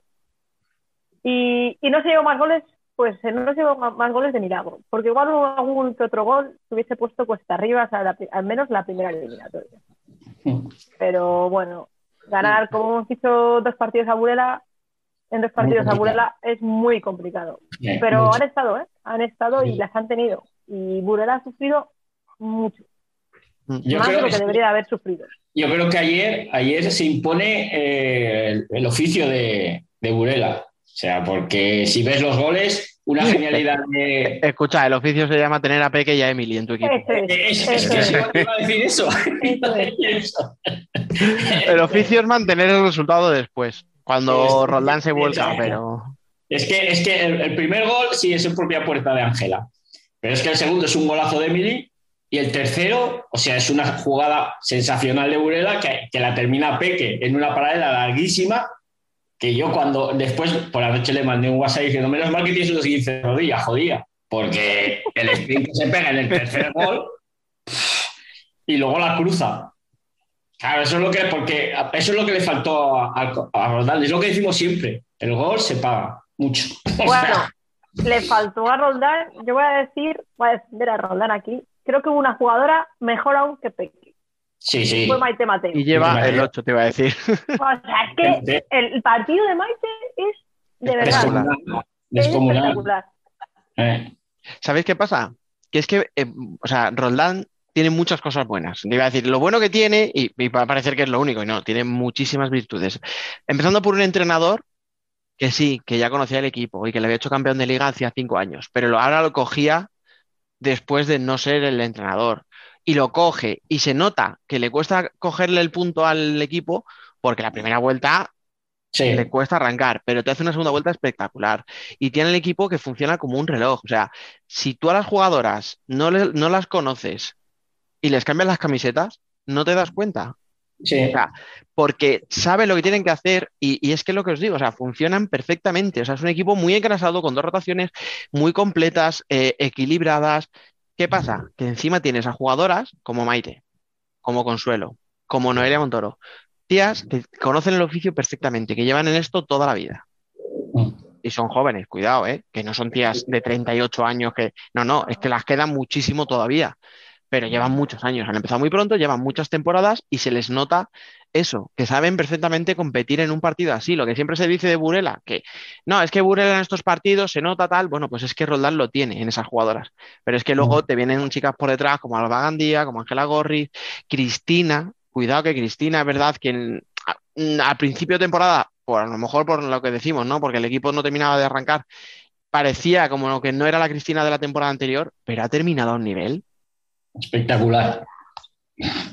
No, no, Alba, no te calles, dilo. Date cuenta que he dicho 50 cosas, pero no ha dicho nada. Y ya empezó, cuando he empezado a hablar de porteros, ha empezado a hacer gestitos. No voy a decir nada, no voy a decir nada. Eh, Te voy a decir que tienes razón, tienes toda la razón del mundo. No empezó bien la temporada, pero la verdad es que los dos partidos de playoff ha mantenido al equipo. Con ayuda a la defensa, ¿eh? No me voy a olvidar la defensa, que Noelia y Consuelo han hecho un trabajazo, bueno, en realidad todo el equipo. Me parece que creo que Roldán le ha faltado un poquito, pero yo no me despistaría mucho, no me despistaría mucho si fuese Burela o Futsi, porque la próxima, hemos visto durante toda la temporada que este año ha habido ha mucho- con muchos resultados así más igualados, como más raros, más iguales. La liga se está empezando a igualar y este año vamos a tener la final clásica de siempre. Que no se despisten para el próximo. Porque como Roldán siga en esta dinámica, no sé quién le va a parar. No, no, porque después de la segunda vuelta que ha hecho, Y que no, y que, y, o sea, que la- al final, con un poco más de suerte, o sea, en la Copa de la Reina caen en semis por penaltis. Y Sí. sí, los penaltis hay que entrenarlos y no es solo fortuna, pero bueno, o sea, que, que podía haberse metido en la final perfectamente. Y aquí, vamos a ver qué hubiera pasado si con el 0-1 de Maite, que no voy a mencionar qué gol hace, porque es que es una, o sea, es una cosa de locos. O sea, tienes a Ale de Paz colgada de la chepa, tirándote de la camiseta y no puede pararte. No. Pero es que después de un sprint de 30 metros con una tía sujetándote de la camiseta, todavía tienes la clase de pisarla y colársela sentar a Josie a por debajo. O sea, es que es una burrada. O sea, pues aún ver. así, Dani, creo que es Sí. más bonito el segundo. Creo que me Sí. gusta más el segundo. bueno, bueno, bueno. No, La pero bueno, a ver, eh, no, o sea, que, que lo que, que no, que no me voy del tema. Lo que quería decir es eso. la- en la Copa fue por penaltis, que bueno, por penaltis puedes clasificarte perfectamente. Pero es que aquí con el 0-1, el gol de Peque, el empate, el, el balón, bueno, digo de Peque, en realidad tiene que ser en propia puerta porque Ángela, Ángela. Claro, era un balón al segundo palo, no iba a puerta y tienes No. la suerte de que toca, que sí que es lo de siempre, si atacas, atacas, atacas, atacas. Y es verdad que Burela empezó el partido muy bien, atacando mucho. Claro, si al final metes 20 balones al área, que te desvíen uno hacia adentro puede pasar.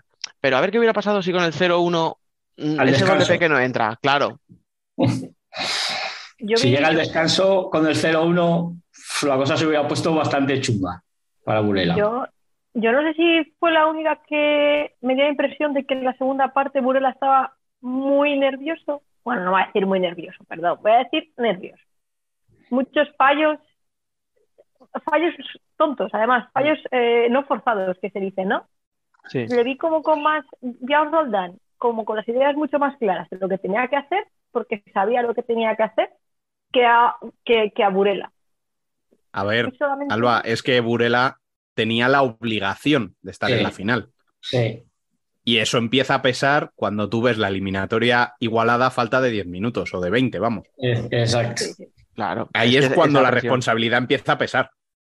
Y, y ahí, ahí es hasta- cuando, ahí es cuando la jefa saca los galones. Claro, le- empieza a pesar la responsabilidad menos a Peque. que No, es, es que escucha, es que, es que esas jugadoras están para estos momentos. O sea, ojo, no digo que sea fácil, ¿eh? O sea, no digo que sea fácil, cuidado. Lo que estoy diciendo es que es que estas, hay jugadoras, Peque o Emily, que no es casualidad que sean las que hacen los goles. Mm. que son tías que no les quema el balón ni la responsabilidad. Peque lo hace desde un liderazgo, desde un tirar del equipo, desde ser la primera que va a la presión, etcétera, con gol, obviamente, ¿vale? Con gol, pero con eso. Y Emily es potencia, es calidad, es que, o sea, es que, claro, o sea, cada una con sus armas, pero que al final son las que tiran del equipo. Es potencia, pero el gol que mete es una burrada. eh, potencia la justa, ¿eh? O sea, No, no, es que va sobrada de todo. O Y sea, cayó, y cayó- el balón cayó con nieve. cayó con nieve. eh, es una burrada. Es una burrada. Pero eso es que yo, yo creo que Roldán, fíjate, si eh, está haciendo y tiene ya un equipazo, pero con la chica esta que se lesionó a principio de temporada, no me acuerdo del nombre, que se salió el año anterior metiendo muchísimos goles, creo que es una Lola. de las una de las Claro, ¿Lola? Es- sí. Claro, ¿Es Lola, no? eh, Sí, sí, sí. Sube muchísimo, pero Sí, muchísimo. joder, de hecho el año pasado de Lola hablábamos que había sido una de las mejores del Claro. equipo. O sea, Sí, Y mira que Patricia, y mira que Patricia se ha destapado. Eso es. Pero si a eso le sumas los goles de Lola, tiene muy buena pinta Roldán, pero muy buena pinta. bueno, y pasamos a la segunda semifinal en la que parecía que podía estar la sorpresa y de repente Futsi llegó a los partidos, porque parece que por Melilla decidieron no bajar, ahorrarse el viaje. A Merilla no fueron. Y sin embargo, y sin embargo en Navalcarnero, eh, en cinco minutos les bastó para ponerse, ¿cuánto fue, Dani? ¿4-0? 4-0 en la primera parte, pero es que a los 5 minutos ya iban Cero. 2-0. Dos o tres eh, como pocos. Ya sí, igualaron. ¿Sabes A qué los cinco pasa? minutos habían igualado. Que Ro- Ro- o sea, Roldán, perdón, Torreblanca dijo, a ver si vamos a dar la sorpresa. Y le dijo Ari, mira, te comento. ¿Sabes? Dame Ven un aquí, segundo. ven aquí, ven, ven. Porque explicar. Mira, eh, os digo, o sea, la primera, o sea, no, no, la primera no, no es ni la primera jugada del equipo, es el posicionamiento de Futsi en el saque de inicio, que yo no sé si eso lo visteis vosotros en la retransmisión, porque no sé qué tipo de, de tiro de cámara tenía el partido, entonces no sé cuánto abarca. Va a sacar Futsi en el pitido inicial, ¿eh? estoy hablando, o sea, sin haber empezado el partido. Vale, eh, no me, no me acuerdo qué tres jugadoras son las que van a sacar, ¿vale? Creo que está María Sanz, eh, Joder, María Sanz y Ari seguro, no me acuerdo qué otras dos salen son las que Anita Anita Luján Luján. y creo que Laura Córdoba puede ser. puede ser. No, Irene creo que es. Vaya, joder. Ya estamos. Bueno, Ya empezamos. Bueno, no, no- no caigamos en la tontería de las gemelas que me lío con la broma. Bueno, a lo que voy es que van a sacar de inicio y están la, la que va a sacar sola y dos jugadoras pegadas al lado. Y se queda Ari atrás, pero atrás en- dentro de su propio área, ¿eh? O sea, un espacio, pues si la, la medio campo son 20 metros, 17 metros entre el- tres jugadoras y Ari. Tío, o sea, como un puto lanzador, que es el quarterback, Rubén, tú que eres de fútbol americano. Sí, sí, el Pues quarterback. como, como un puñetero quarterback. Sacan de inicio hacia atrás, las tres corren para adelante como una. Bueno, no, salen dos hacia adelante. Anita hace el amago de ir hacia atrás para arrastrar a una. Coge a Ari, cuelga el balón, toca de cabeza, no sé si es María Sanz, y tiene que sacar a Sara Suárez a córner. Miro el reloj, cinco segundos. ¿Vale? O sea, cinco segundos de partido y ya se habían colocado, habían hecho el primer ataque y habían estado a punto de hacer un gol. ¿Vale? O sea, no es que yo sea muy listo y ya tenían un córner a favor. No es que yo sea muy listo, es que en ese momento le dije a Rubén, madre mía, ¿cómo va a salir Fusi? ¿Cómo se, esto se lo van a comer? Así fue. Tres goles casi consecutivos, 4-0 al descanso. O sea, es que Fusi salió a arrollar.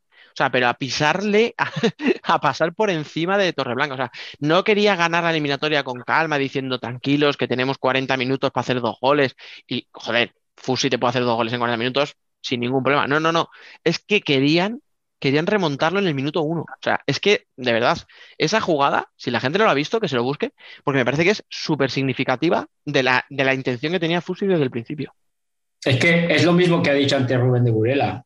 Es que Fusi no podía perder ayer. O sea, o sea, de ninguna manera podía caer ayer. Sí, pero la forma de salir al partido es completamente Sí, distinta. sí, ¿eh? es completamente Sí, sí. distinta. Sí, sí. Pero También ¿por el resultado era diferente.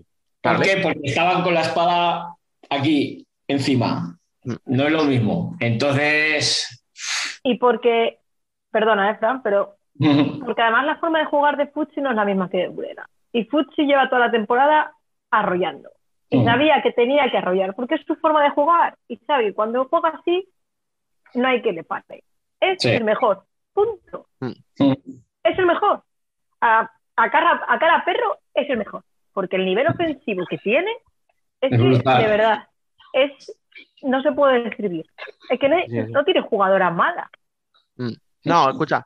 Y luego tienes, eh, o sea, se nota que está todo el mundo metido en el partido, porque con el resultado, o sea, claro, con el 2-0 en el minuto 5, eh, Centeno pide tiempo muerto. Todos lo entendimos, porque te estaba arrollando oh, Fusi. Vale, ok. Pero es que a los 8 o 9 minutos de partido tiene una ocasión y media Torreblanca, una y media, porque es que no llegan a ser ni dos ocasiones claras, y llega Andrés Sanz y lo para que yo dije, joder, que pronto ha pedido tiempo muerto, se quedan 12 minutos y ha sido nada, un ataquecillo ahí y tal. Pero ¿qué pasa? Que quería pararlo. O sea, no quería permitirle a Torreblanca ni media. Meterse. Sí, sí, meterse en el partido. No, no se lo permitió. O sea, a la primera ocasión que tuvo Torreblanca, y eran al minuto 9 o el minuto 8, lo paró. ¿Y qué pasó? Que efectivamente Torreblanca en la primera parte no volvió a pisar, no te voy a decir área, es que casi no pisó ni el campo de Fusi. O sea, es que yo hubo un momento que miré para la portería de Fusi y dije, coño, si está Marta. Se me había olvidado quién era el portero de Fusi. Os lo Doy juro, ¿eh? fe. que se lo, Doy fe. Sí, sí. Lo dije, Eh. de verdad, porque es que ni me acordaba. Melilla Es que- no. La primera parte de Melilla es Eh. un visto y no visto. No sabía dónde meterse. Dentro de lo, de, yo dentro de lo era, era lo esperado, o sea, es Hombre, que es muy Fran, difícil. No, me refiero, Un me 4-0. refiero lo esperado, lo esperado porque es que estás jugando con el equipo. En actitud puede, yo el resultado del descanso, hostia, era No. un 4-0 que eh. podían haber, Yo- si son 6 o 7, mm, no me Sí. sorprende, ¿eh? Yo, es. esperaba, yo esperaba más goles al descanso, fíjate. Que la mejor de Melilla y jugó tres cuartos de partido fue Sara. Sí, es que, no es que yo esperaba que, que Fusi hubiera metido más goles, por tal y como salió. Hombre, es que Pues a mí me faltó, al igual que en la, voy a decir que en la segunda parte sí me, sí me pareció que tiró de galones. En la primera parte tampoco sabía dónde meterse a Mandiña. Que igual es porque no tenía ayuda de, su equipo, que totalmente, ¿eh? porque Villa estaba perdida por un ala. Eh, Nona no sabía dónde estaba tampoco. Y así me puedo pasar con todo el equipo. Pero me refiero, en la segunda parte, no sé, salieron como, como bueno, claro, ya tenían que remontar. A ver, salieron de cinco y la que movía ese juego de cinco era ella. Entonces, Sí. lógicamente, coge Yo- galones. yo Pero os digo, a mí las, en la segunda parte las que más me gustan son Nona y Guti, ¿eh? precisamente. A mí me Ah, gusta. sí, sí. apuras. Eh, ¿Eh? Y Tais, si me apuras. Bueno, es que ya a mí sabéis que es una jugada que me encanta, entonces. Pero sí, sí, o sea, Guti, el portero jugador de Guti es muy y no solamente por los dos goles, ¿eh? sino por las ocasiones. Sí, por el que peligro. portero jugador de, de Melilla fue muy bueno. la verdad.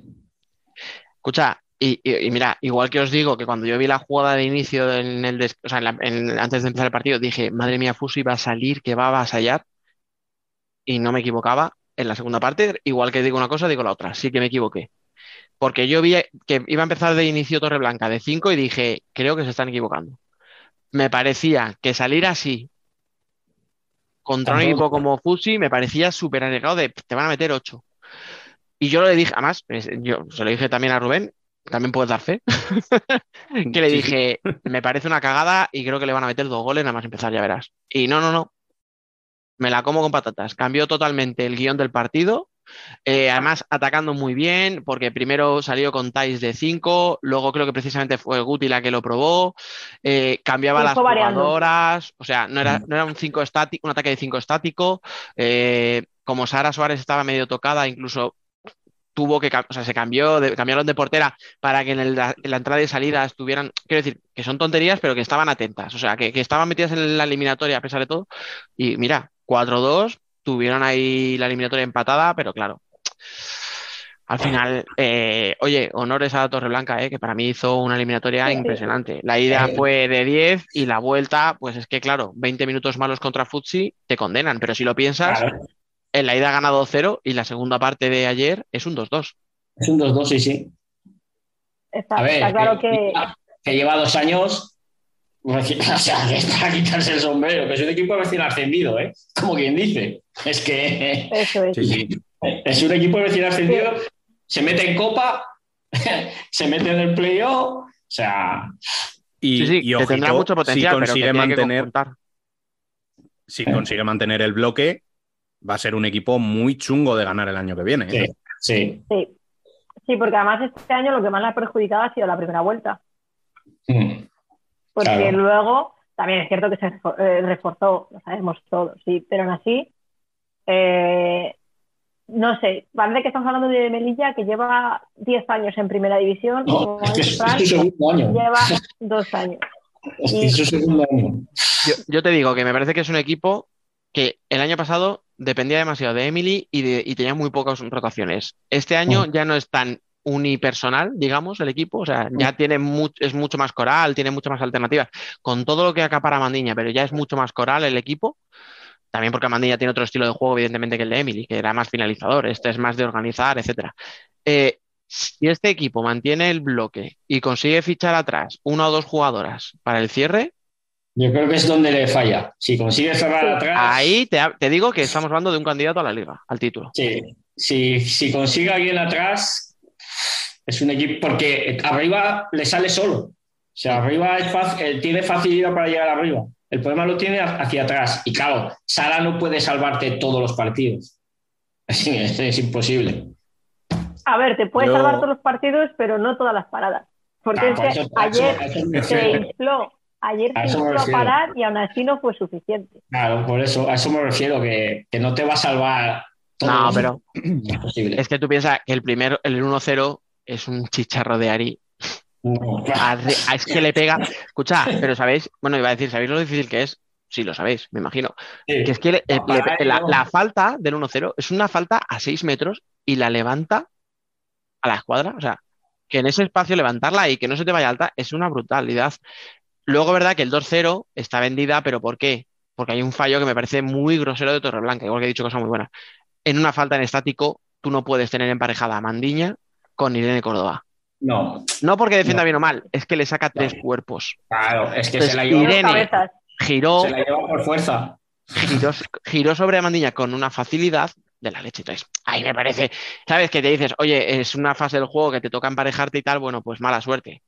Pero es que era en estático, es que era una falta. Entonces, que sea ese el emparejamiento, ah, o sea, Ya. un poco tal, pero bueno, oye, un fallo al final en 80 minutos es normal también. Es lo, es lo que, por eso lo digo yo, si consigue coger a alguien atrás, o sea, alguien que se imponga a la parte de atrás, va a ser un equipo muy peligroso la temporada que viene, pero mucho. Y en- a nivel defensivo me gustó mucho Silvina. Silvina, perdón. La verdad es que amargó la tarde a Anita Luján, ¿eh? Y, y correr lo que corre esa chica no, no, no es fácil. Ah, eh, pero es que es- sí, el problema es que en Fusi, si paras a Dita Luján, aparece ahí, que parece Sí, que no bueno, nada. que- pero ella pasaba por allí, eh, le dijeron, entra al pabellón a jugar, y entró al pabellón a jugar y dijo, venga, vale, me pongo esta camiseta y venga, ya. Nah, es un espectáculo. Ari lo hace todo, todo lo compli- complicado y parece súper fácil, ¿eh? Pero ¿dónde pones el doble penalti? Que parece fácil, ¿eh? Pero ¿dónde lo pone? Es que, es que no, no. Pues no confiaban, no confiaban, Alba. A ver, a ver, saca el blog de notas que vamos a cobrar factura, señora. No, no, hay que, hay que tirarlo desde los 10 metros. Ah, escucha, pero ¿quién dijo eso? ¿Quién dijo eso? Da la cara, cobarde.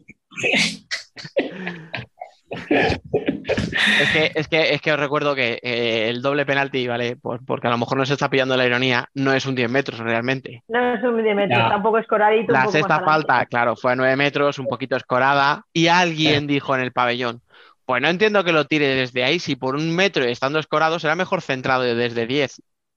Y dijo Ari por segunda vez, mira, Pues espera, Y, espera que te y lo le dije, apunta al 3-0 ya. Apúntalo. es que no aprendemos. No, Pero no vamos, pero vamos a ver, ¿eh? Eh, Es lo que le es. Ahora quiero ver yo, porque, bueno, se ve en los partidos estos de la final. Vamos a ver cómo juega Fusi a, a marcadores cortos. A ver, porque es lo que le cuesta. Es que Fran, creo que el error está ahí. Sí. Es que lo que dijimos de las semifinales aplica para la final. Si la, Es que Futsi no tiene que entrar al partido de Burela. Es- es- si el y- par- yo creo- sí, si los partidos es se el- resuelven a menos de cuatro goles, Burela. Burela lo tiene mucho más a favor. Sí. Ahora, propone un cambio de golpes, propone eso, un partido de ataques, de, de correr, de, de- de subir la intensidad. Si metes más de cinco goles por partido, el que lo tiene mucho más hecho es. Fusi. Ahora es Sí. cuestión de saber quién se impone. Mm. Es que el problema es que, bueno, estos últimos años, y de hecho en la Copa, pareció que se quitaron un poquito esa presión y fueron un poco más a por Urela. Pero luego hay momentos en el partido que parece que dicen, ostras, que es que este equipo nos ha ganado, que este equipo nos lleva ganando y, parece que pues, les entra el, el y, claro, y la pequeña, cuando ve que tiemblas, toca corneta y dice, vamos. Pega cuatro gritos y, y va todo el mundo para adelante. ¿Sabes qué pasa? Que, que cuando las cosas se ponen complicadas en Burela, te aparece Emilio o te aparece Peque. Pero es que si Mm. las cosas se ponen complicadas en Fusi, te aparece Nari o te, o te aparece Anita Luján. Sí, claro. Que, que tampoco está mal, ¿eh? Mm. No, No está nada mal, ¿no? no está nada mal. Yo, yo no sé vosotros, chicos, pero yo no quiero que acabe esta liga, ¿eh? Ha estado demasiado bien. Sí, Pues yo sinceramente, sinceramente lo que quiero es que empiece la que viene. Sí, yo también. Se me van a hacer muy largos los meses de Yo verano. quiero que me dejéis en paz, yo quiero vacaciones. ¿Qué me estáis contando? No, no, yo quiero que empiece la que viene. Este formato que a mí me ha encantado y sé que es provisional y era un parche y tal, eh, tiene una cosa muy mala para el favori- o sea, para los equipos mejor clasificados. Y es que se comían el viaje de ida y el de vuelta Mm, antes de jugar el segundo partido. Sí, ¿Vale? O sea, Roldán ha tenido que hacer el mismo trayecto que Burela, ya, pero la vuelta de Roldán es cuando ya están eliminados. Torreblanca, el viaje de vuelta a Melilla, lo hacen ya eliminados. Futsi tiene que viajar hasta Melilla con todo lo que eso supone, volver desde Melilla. ¿Sabéis lo que os digo? O sea, parece una tontería, Sí, sí, que- pero, pero eso es una paliza que a estas alturas de la temporada se nota. Y ahora, Futsi tiene que viajar hasta Burela el miércoles o el martes, jugar Mm. por la noche, volver el jueves y volver a jugar el sábado. Ya, Sí. Pero es que Dani, aparte de eso, la última jornada fue contra Burela allí sí. Claro. tienes Sí, la paliza de Melilla. Sí, o sea, Mm. en- es que piensa los kilómetros que se está haciendo Fusi en 10 días. Sí, sí, sí. Pues Yo creo que el, el tema físico va a ser un, un condicionante, ya casi no solo en el, pa- en el partido de ida, sino en el de vuelta, porque yo creo que las piernas van a empezar a pesar y mucho. Mm, Ha sido una temporada muy larga y más para un equipo, para dos equipos, perdón, que han tenido eh, unas jugadoras convocadas con la selección, que eso al final siempre suma. Convocadas con la selección. Muchas si- ha convocatorias. habido, si ha habido pocas convocatorias. Pues agárrate lo que viene. Viene, ya hater, verás. de verdad, ¿eh? Y las que quedan, Y el, escucha, escucha, y decías todo el partido de vuelta, y el calor. del calor. Y el calor, ¿eh? que estamos a finales de junio, no sé si la hora de calor ya se, se habrá pasado de aquí al sábado, pero que no haya ola de calor significa que puede haber 35 grados cuando empiece el partido, ¿eh? Y ese pabellón, esto cuando se dice lo típico que quieres que te apoye tu afición de esto tiene que ser una caldera, no os preocupéis, lo va a ser. Entonces, eh, claves mm, hay varias. Pero bueno, ya os digo, o sea, para mí son las dos más, más importantes, el tema de los goles y el tema del- de la preparación física que lleven. Vamos a ver. Porque en cuestión Bueno. de físico, veo, en cuestión de físico veo mejor a Fusi que Burela. Fíjate lo que te digo. Hombre, el Bueno, estilo de jugador pues- que tienen es más físico. Vaya, otra vez, perdón. Nada, nada, no os preocupéis, ¿eh? Vosotros a vuestro rollo. Vamos aquí a joder, vienes aquí a molestarnos. Ya, puede ser bueno lo que vas a decir. Eso es. De verdad, ¿eh? No- así no se puede. Iba a decir que para seguir analizando esta final, tenemos aquí ya a nuestras dos invitadas. La primera de ellas, jugadora de Futsi, Vanessa Otelo, muy buenas. Hola, buenas. Y la segunda de ellas, jugadora de Burela, Irene Samper, muy buenas. Hola, buenas. Bueno, eh, traemos a las dos, primero de todo, porque han coincidido mucho tiempo y queríamos ver ese pique sano que hay entre, entre las dos justo antes de una final tan importante. Os quería preguntar, y es la misma pregunta para las dos, ¿cómo se viven estas horas previas a una final de liga, cada una con su equipo? Vane. Bueno, pues la verdad es que, bueno, para mí esta temporada que ha sido tan complicada, pues ahora mismo verme en una final de un playoff, la verdad es que, pues para mí, eh, pues la verdad es que son palabras mayores, porque bueno, pues hace un mes estaba empezando a entrenar con el equipo y ahora mismo verme en una final, pues la verdad es que tengo muchas ganas, pero bueno, yo sé que, que bueno, que quizá el protagonismo que me gustaría tener desde un principio de temporada, al que puede que tenga, pues no tiene nada que ver. Pero bueno, la verdad es que tengo, pues tengo muchas ganas de que, de que lleguen esos dos partidos. Estoy segura de que, bueno, de que van a ser pues, dos partidazos y, y la verdad es que pues con muchas ganas de, pues, de poder aportar lo que pueda. ¿Y tú, Irene, cómo lo vives? Pues yo casi más de lo mismo que Van. eh, creo que al final, bueno, para nosotros no estamos acostumbradas tanto a, a vivir finales, ¿no? Eh, y bueno, y sobre todo de este tipo, un Futsi Burela yo creo que es un auténtico partidazo, en mi caso, pues con nervios, ¿no? Pero con esas ganas de, de que llegue el día y, como ha dicho Vane, de aportar lo que sea en, lo que podamos. O sea, al final tenemos que dar nuestro 100%, sea como sea, y, y creo que ambas lo vamos a hacer. Bueno, pues Alba, Fran, Dani, son todas vuestras. A ver, ahora viene. Era la fácil. Esto es- eh, claro, hombre, antes de jugar el partido hay que calentar. Claro. Voy a, voy a empezar yo y voy a dejar que descanse Irene, ¿vale? Voy a preguntar a Vane. Vale. Eh, lo, lo- bueno, lo primero es a las dos por pasaros. Y Vane, yo te iba a hacer una pregunta. ¿Qué, qué os pasó en Melilla? Cuéntame un poquito las sensaciones del partido y después del partido. En el partido de ayer, de vuelta, es que se me ha cortado y no. Uy, perdón. Eh, ese igual soy yo, ¿eh? Que el wifi, como ya sabe la gente, no lo pago. Entonces, eh, me va un poco mal. Le roba el wifi al vecino, ¿sabes? Es que claro, bastante. Te, te pregunto por el partido allí, en Melilla. Pues la verdad es que, bueno, pues fue un partido, eh, la verdad es que es muy complicado porque al final es, un- bueno, lo jugamos en un pabellón muy pequeñito, lo, lo llenaron y encima ellas, pues bueno, se encerraron muy atrás, sobre todo en la segunda parte y eso hizo que, bueno, pues que nos quedásemos a veces sin ideas y nos costase mucho atacar y sobre todo crear peligro. Es verdad que la primera parte, pues creo que estuvimos un poquito más cómodas y tuvimos ocasiones y creamos peligro, pero la segunda, pues bueno, eh, también a medida que iba pasando los minutos, pues se va poniendo un poquito más cuesta arriba y, bueno, yo creo que pues son estos partidos que vas allí a jugar fuera y, y te los puedes encontrar. Pero bueno, eh, es verdad que, bueno, que dolió porque fue una derrota, un playoff, pero bueno, sabíamos que teníamos 40 minutos en casa y que, y que iba a ser un partido totalmente diferente y bueno, pues por suerte pudimos darle la vuelta. Si no recuerdo mal, con cinco minutos del partido de vuelta os sobró para igualar la eliminatoria, o sea que no estuvo mal.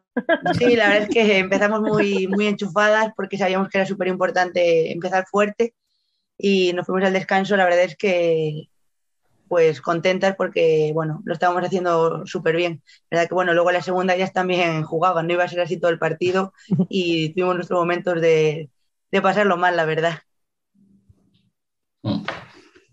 Bueno, voy yo, yo voy con Irene. Vamos a dejar que descanse Vani ahora. Vale. Eh, primero, gracias por pasaros a las dos.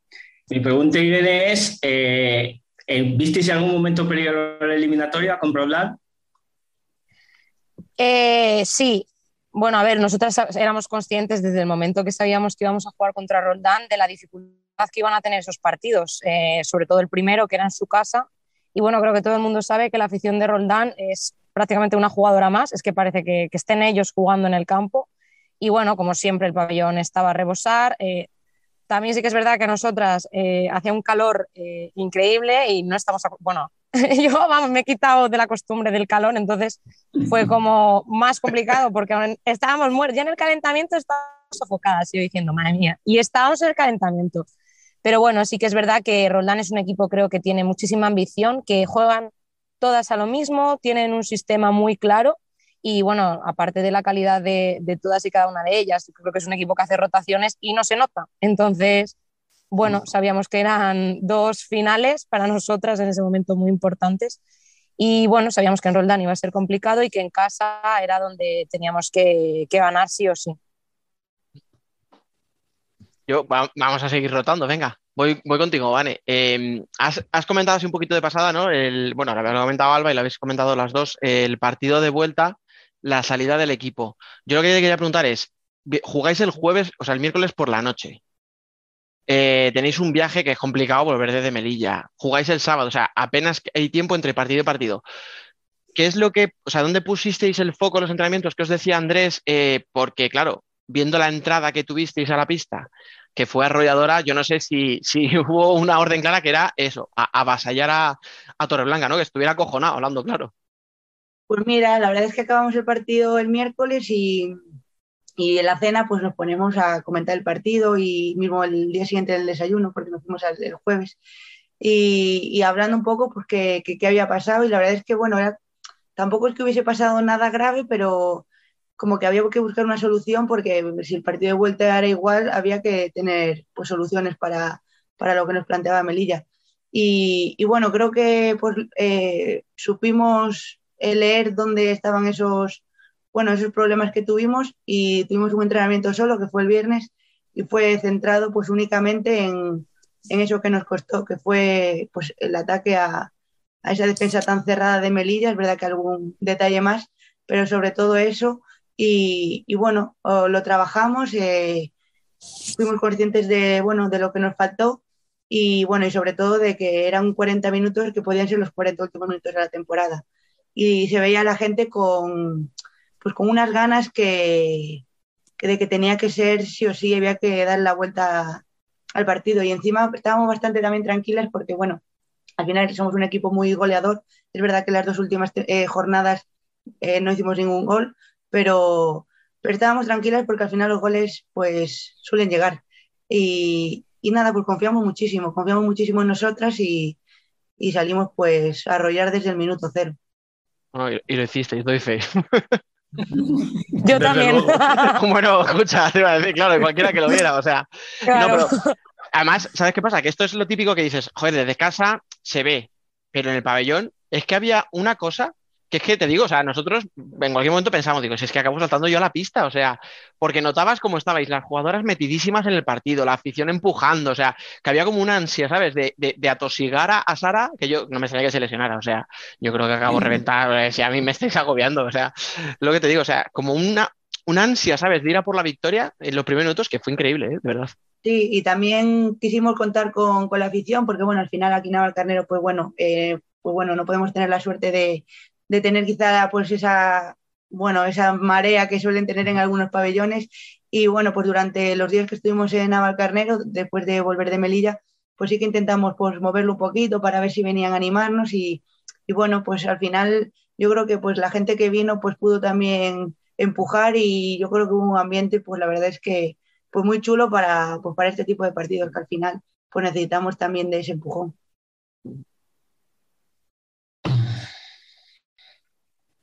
Vamos. Voy a preguntar yo. Pensé, pensé que iba a preguntar Fran, pero ya voy a preguntar yo, no pasa nada.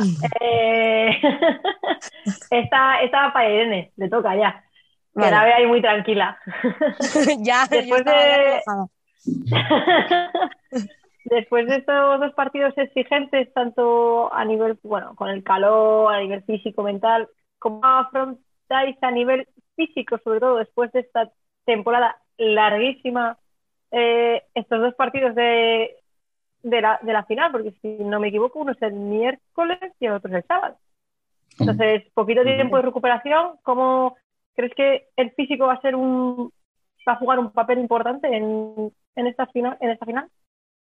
Yo creo que sí, más que, bueno, yo creo que sí, el nivel físico al final siempre es algo que importa, tienes que dar tu 100% y para eso tienes que estar bien físicamente. Además, eh, bueno, Futsi tiene jugadoras muy rápidas, ¿no? Como son Anita Luján, entonces si a nivel físico no estás un poco espabilada, probablemente se te vaya en el 100% de las jugadas.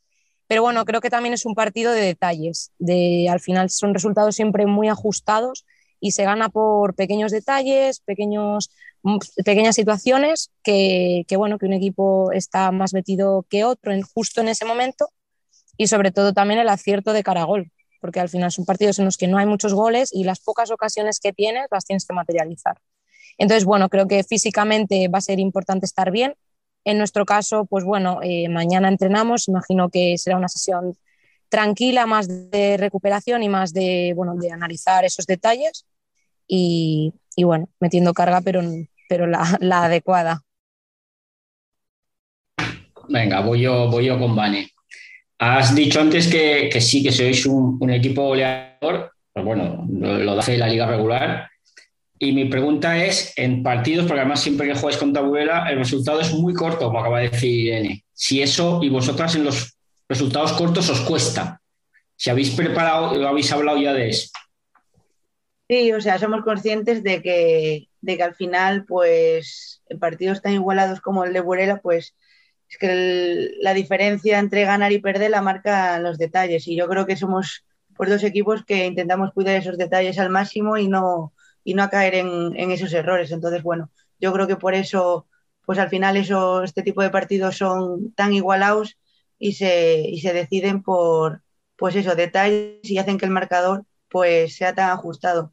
Es verdad que, bueno, pues eh, somos conscientes de que en ese tipo de partidos pues no vamos quizá a meter tantos goles como metemos en, en otros, pero, pero bueno, es que no podemos tampoco estar goleando cada partido porque hay rivales y ahora mismo es una final de liga y, y sabemos que va a estar igualado. A ver, va a estar muy igualado, eso lo sabemos todos eh, y eso es lo que nos mola al final. O sea, eh, los partidos así, los, partidos jodidos donde sufrir, ¿para qué nos vamos a engañar? Somos así. Entonces, dentro de, de toda esa igualdad, eh, me toca preguntarte, Irene, vale. esos pequeños detalles ¿Dónde, ¿Dónde pueden estar? O sea, ¿qué, ¿cuál puede ser ese pequeño matiz que haga que la balanza vaya para un lado o para el otro? Yo creo que sobre todo materializar de, de Caragol, porque como ya os he dicho, al final hay muy pocas ocasiones claras y eh, bueno, los comentaristas lo decían también en el partido de Futsi este fin de semana, al final eh, cometes errores contra un equipo como Futsi y terminas pagándolo caro. Entonces, bueno, creo que en el aspecto de ofensivo de Caragol hay que tener, mmm, vamos, la portería en el punto de mira. Y bueno, sobre todo a nivel defensivo, tenemos que ser conscientes de las jugadoras que tenemos delante, saber eh, sus fuertes, sus debilidades y bueno, intentar cortar esos fuertes. Que se dice pronto, ¿verdad? Como si fuera súper fácil. Nada, vamos a cortar ya. la virtud de Defus y empezamos a enumerarlas o mejor no. no? mejor, mejor que no, de momento no. Oye, chicas, eh, bueno, no, perdona, Rubén, ¿vas a hacerla tú o, y cierro yo o al revés? Venga, dale, va. Déjame una. Es que ya que estáis aquí las dos, os voy a poner un pequeño compromiso a cada una. Eh, vale. Habéis jugado juntas muchos años. En Alcorcón, en la selección. Eh, Vale, defíneme a Irene como jugadora y si crees que tiene algún punto débil. ¿Cuál sería? Y tú, Irene, prepárate porque luego te toca a ti, o sea. Vale, puedes decirlo, ¿eh? El punto débil. No, pero si no, de la derecha, no, algo que no sepamos. ¡Ah! ¡Qué capullo! Pues bueno, creo que su punto fuerte lo conocemos en la mayoría que, que seguimos un poquito fútbol sala, al final su velocidad, su desborde por banda, que en cuanto le des un poquito de espacio, te descuides un apoyo de más, pues pasó la banda y está en el córner metiéndola al segundo palo o tirando a portería. Entonces, bueno, creo que su punto débil, ahora creo que cada vez menos, pero era su, pues su derecha, pero veo que pues está ahí utilizándola cada vez más y, y bueno, pues ojalá siga siendo punto débil pues para aprovecharse de eso, pero, pero la recuerdo en los últimos entrenamientos de Alcorcón haciendo sus tecnificaciones con la derecha, entonces bueno, me imagino que eso irá mejor. Eso, eso es aclarado para que saliera pierna derecha, ya no, ¿no? Madre mía, ¿eh? Eran un despropósito al principio, ¿eh? Eso era, vamos, a verlo. A ver, a ver, te toca, Irene. A ver, a ver. Estrípanos a Vane. Vale, bueno, a ver, es- yo de Vane te podría decir infinitas cosas buenas, pero bueno, sobre todo creo que todos sabemos que su punto fuerte es gol. O sea, para mí, Vane, o sea, yo escucho el nombre de Vane y pienso en gol. Entonces, eh, bueno, creo que es una jugadora que tiene el gol en la sangre. Da igual, como sea. Yo es que me acuerdo en los entrenamientos también que a veces hasta me enfadaba con ella porque le daba un rebote en el culo y era gol. Y yo decía, joder, macho, Vane, tío, es que es una pasada. Todo lo que toca es gol. Y luego encima hace cosas que parecen muy complicadas, o sea, que, o sea, parece fácil, pero es muy complicado. ¿Sabes? Los, los goles de contra el Alcorcón, tú los ves dices, ah, bueno, recorta, tal, le mete así, cruza. Pero es que no es tan sencillo. Entonces yo admiro muchísimo la capacidad eh, que tiene ella goleadora.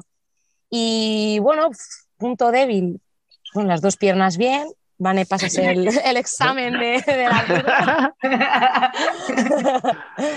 Bueno, yo, a ver, por decir algo, pues igual Vane es una jugadora más ofensiva que defensiva, el punto defensivo, pero bueno, creo que está en un equipo que, que también la está haciendo mejorar muchísimo en ese aspecto. Entonces, pues bueno, como ha dicho ya lo mío con la diestra, a ver si flojea un poco ahí en defensiva, en alguna jugada y nos aprovechamos.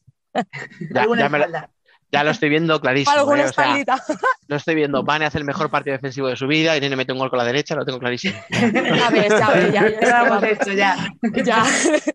Y luego quedamos aquí, nos tomamos unas cervezas para celebrar. eso. Sí, sí. Y luego, y luego las dos diciéndome, tú, listo. Ya ves. Qué bueno. Bueno, eh, yo la verdad es que me pasaría la tarde hablando con vosotras, pero tenemos que ir cerrando, así que os voy a hacer la última. Yo quiero que os Vale. mojéis y me deis un resultado final de estos dos partidos. A ver, Final, Vane, sum- sumando los dos partidos. eso es. Vale. Pues yo te digo un, no sé, un 4-3 a favor. Muchos goles veo yo ahí. Ya. Es que son dos partidos, Fran, no seas agorero. Muchos goles veo yo ahí. Fran, yo creo que piensa que va a ser 0-0 y 1-0. ¿eh? Sí, sí, eh, colgado Hombre, ya. Firmo un 4-4, eh, tras prórroga. Yo ese ya no. Oye, mira, yo, yo una prorroguita tampoco lo rechazo, ¿eh? Sí, sí. Pues yo diría un 3-2 a favor nuestro.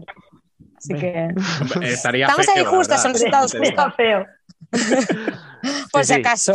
Que luego- Imaginaba que cada uno iba a apostar por su equipo, por lo que sea. ¿Te imaginas que te No sé decimos por qué lo 3-2 dices. en contra?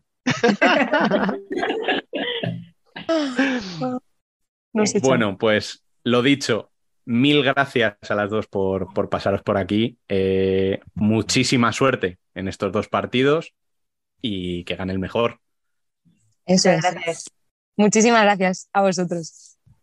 Pues nada, después de esta entrevista tan chula, ya solamente me queda despediros a vosotros dos. Fran, Alba, como siempre, un placer teneros por aquí. Hasta la próxima. Hasta la próxima, chicos.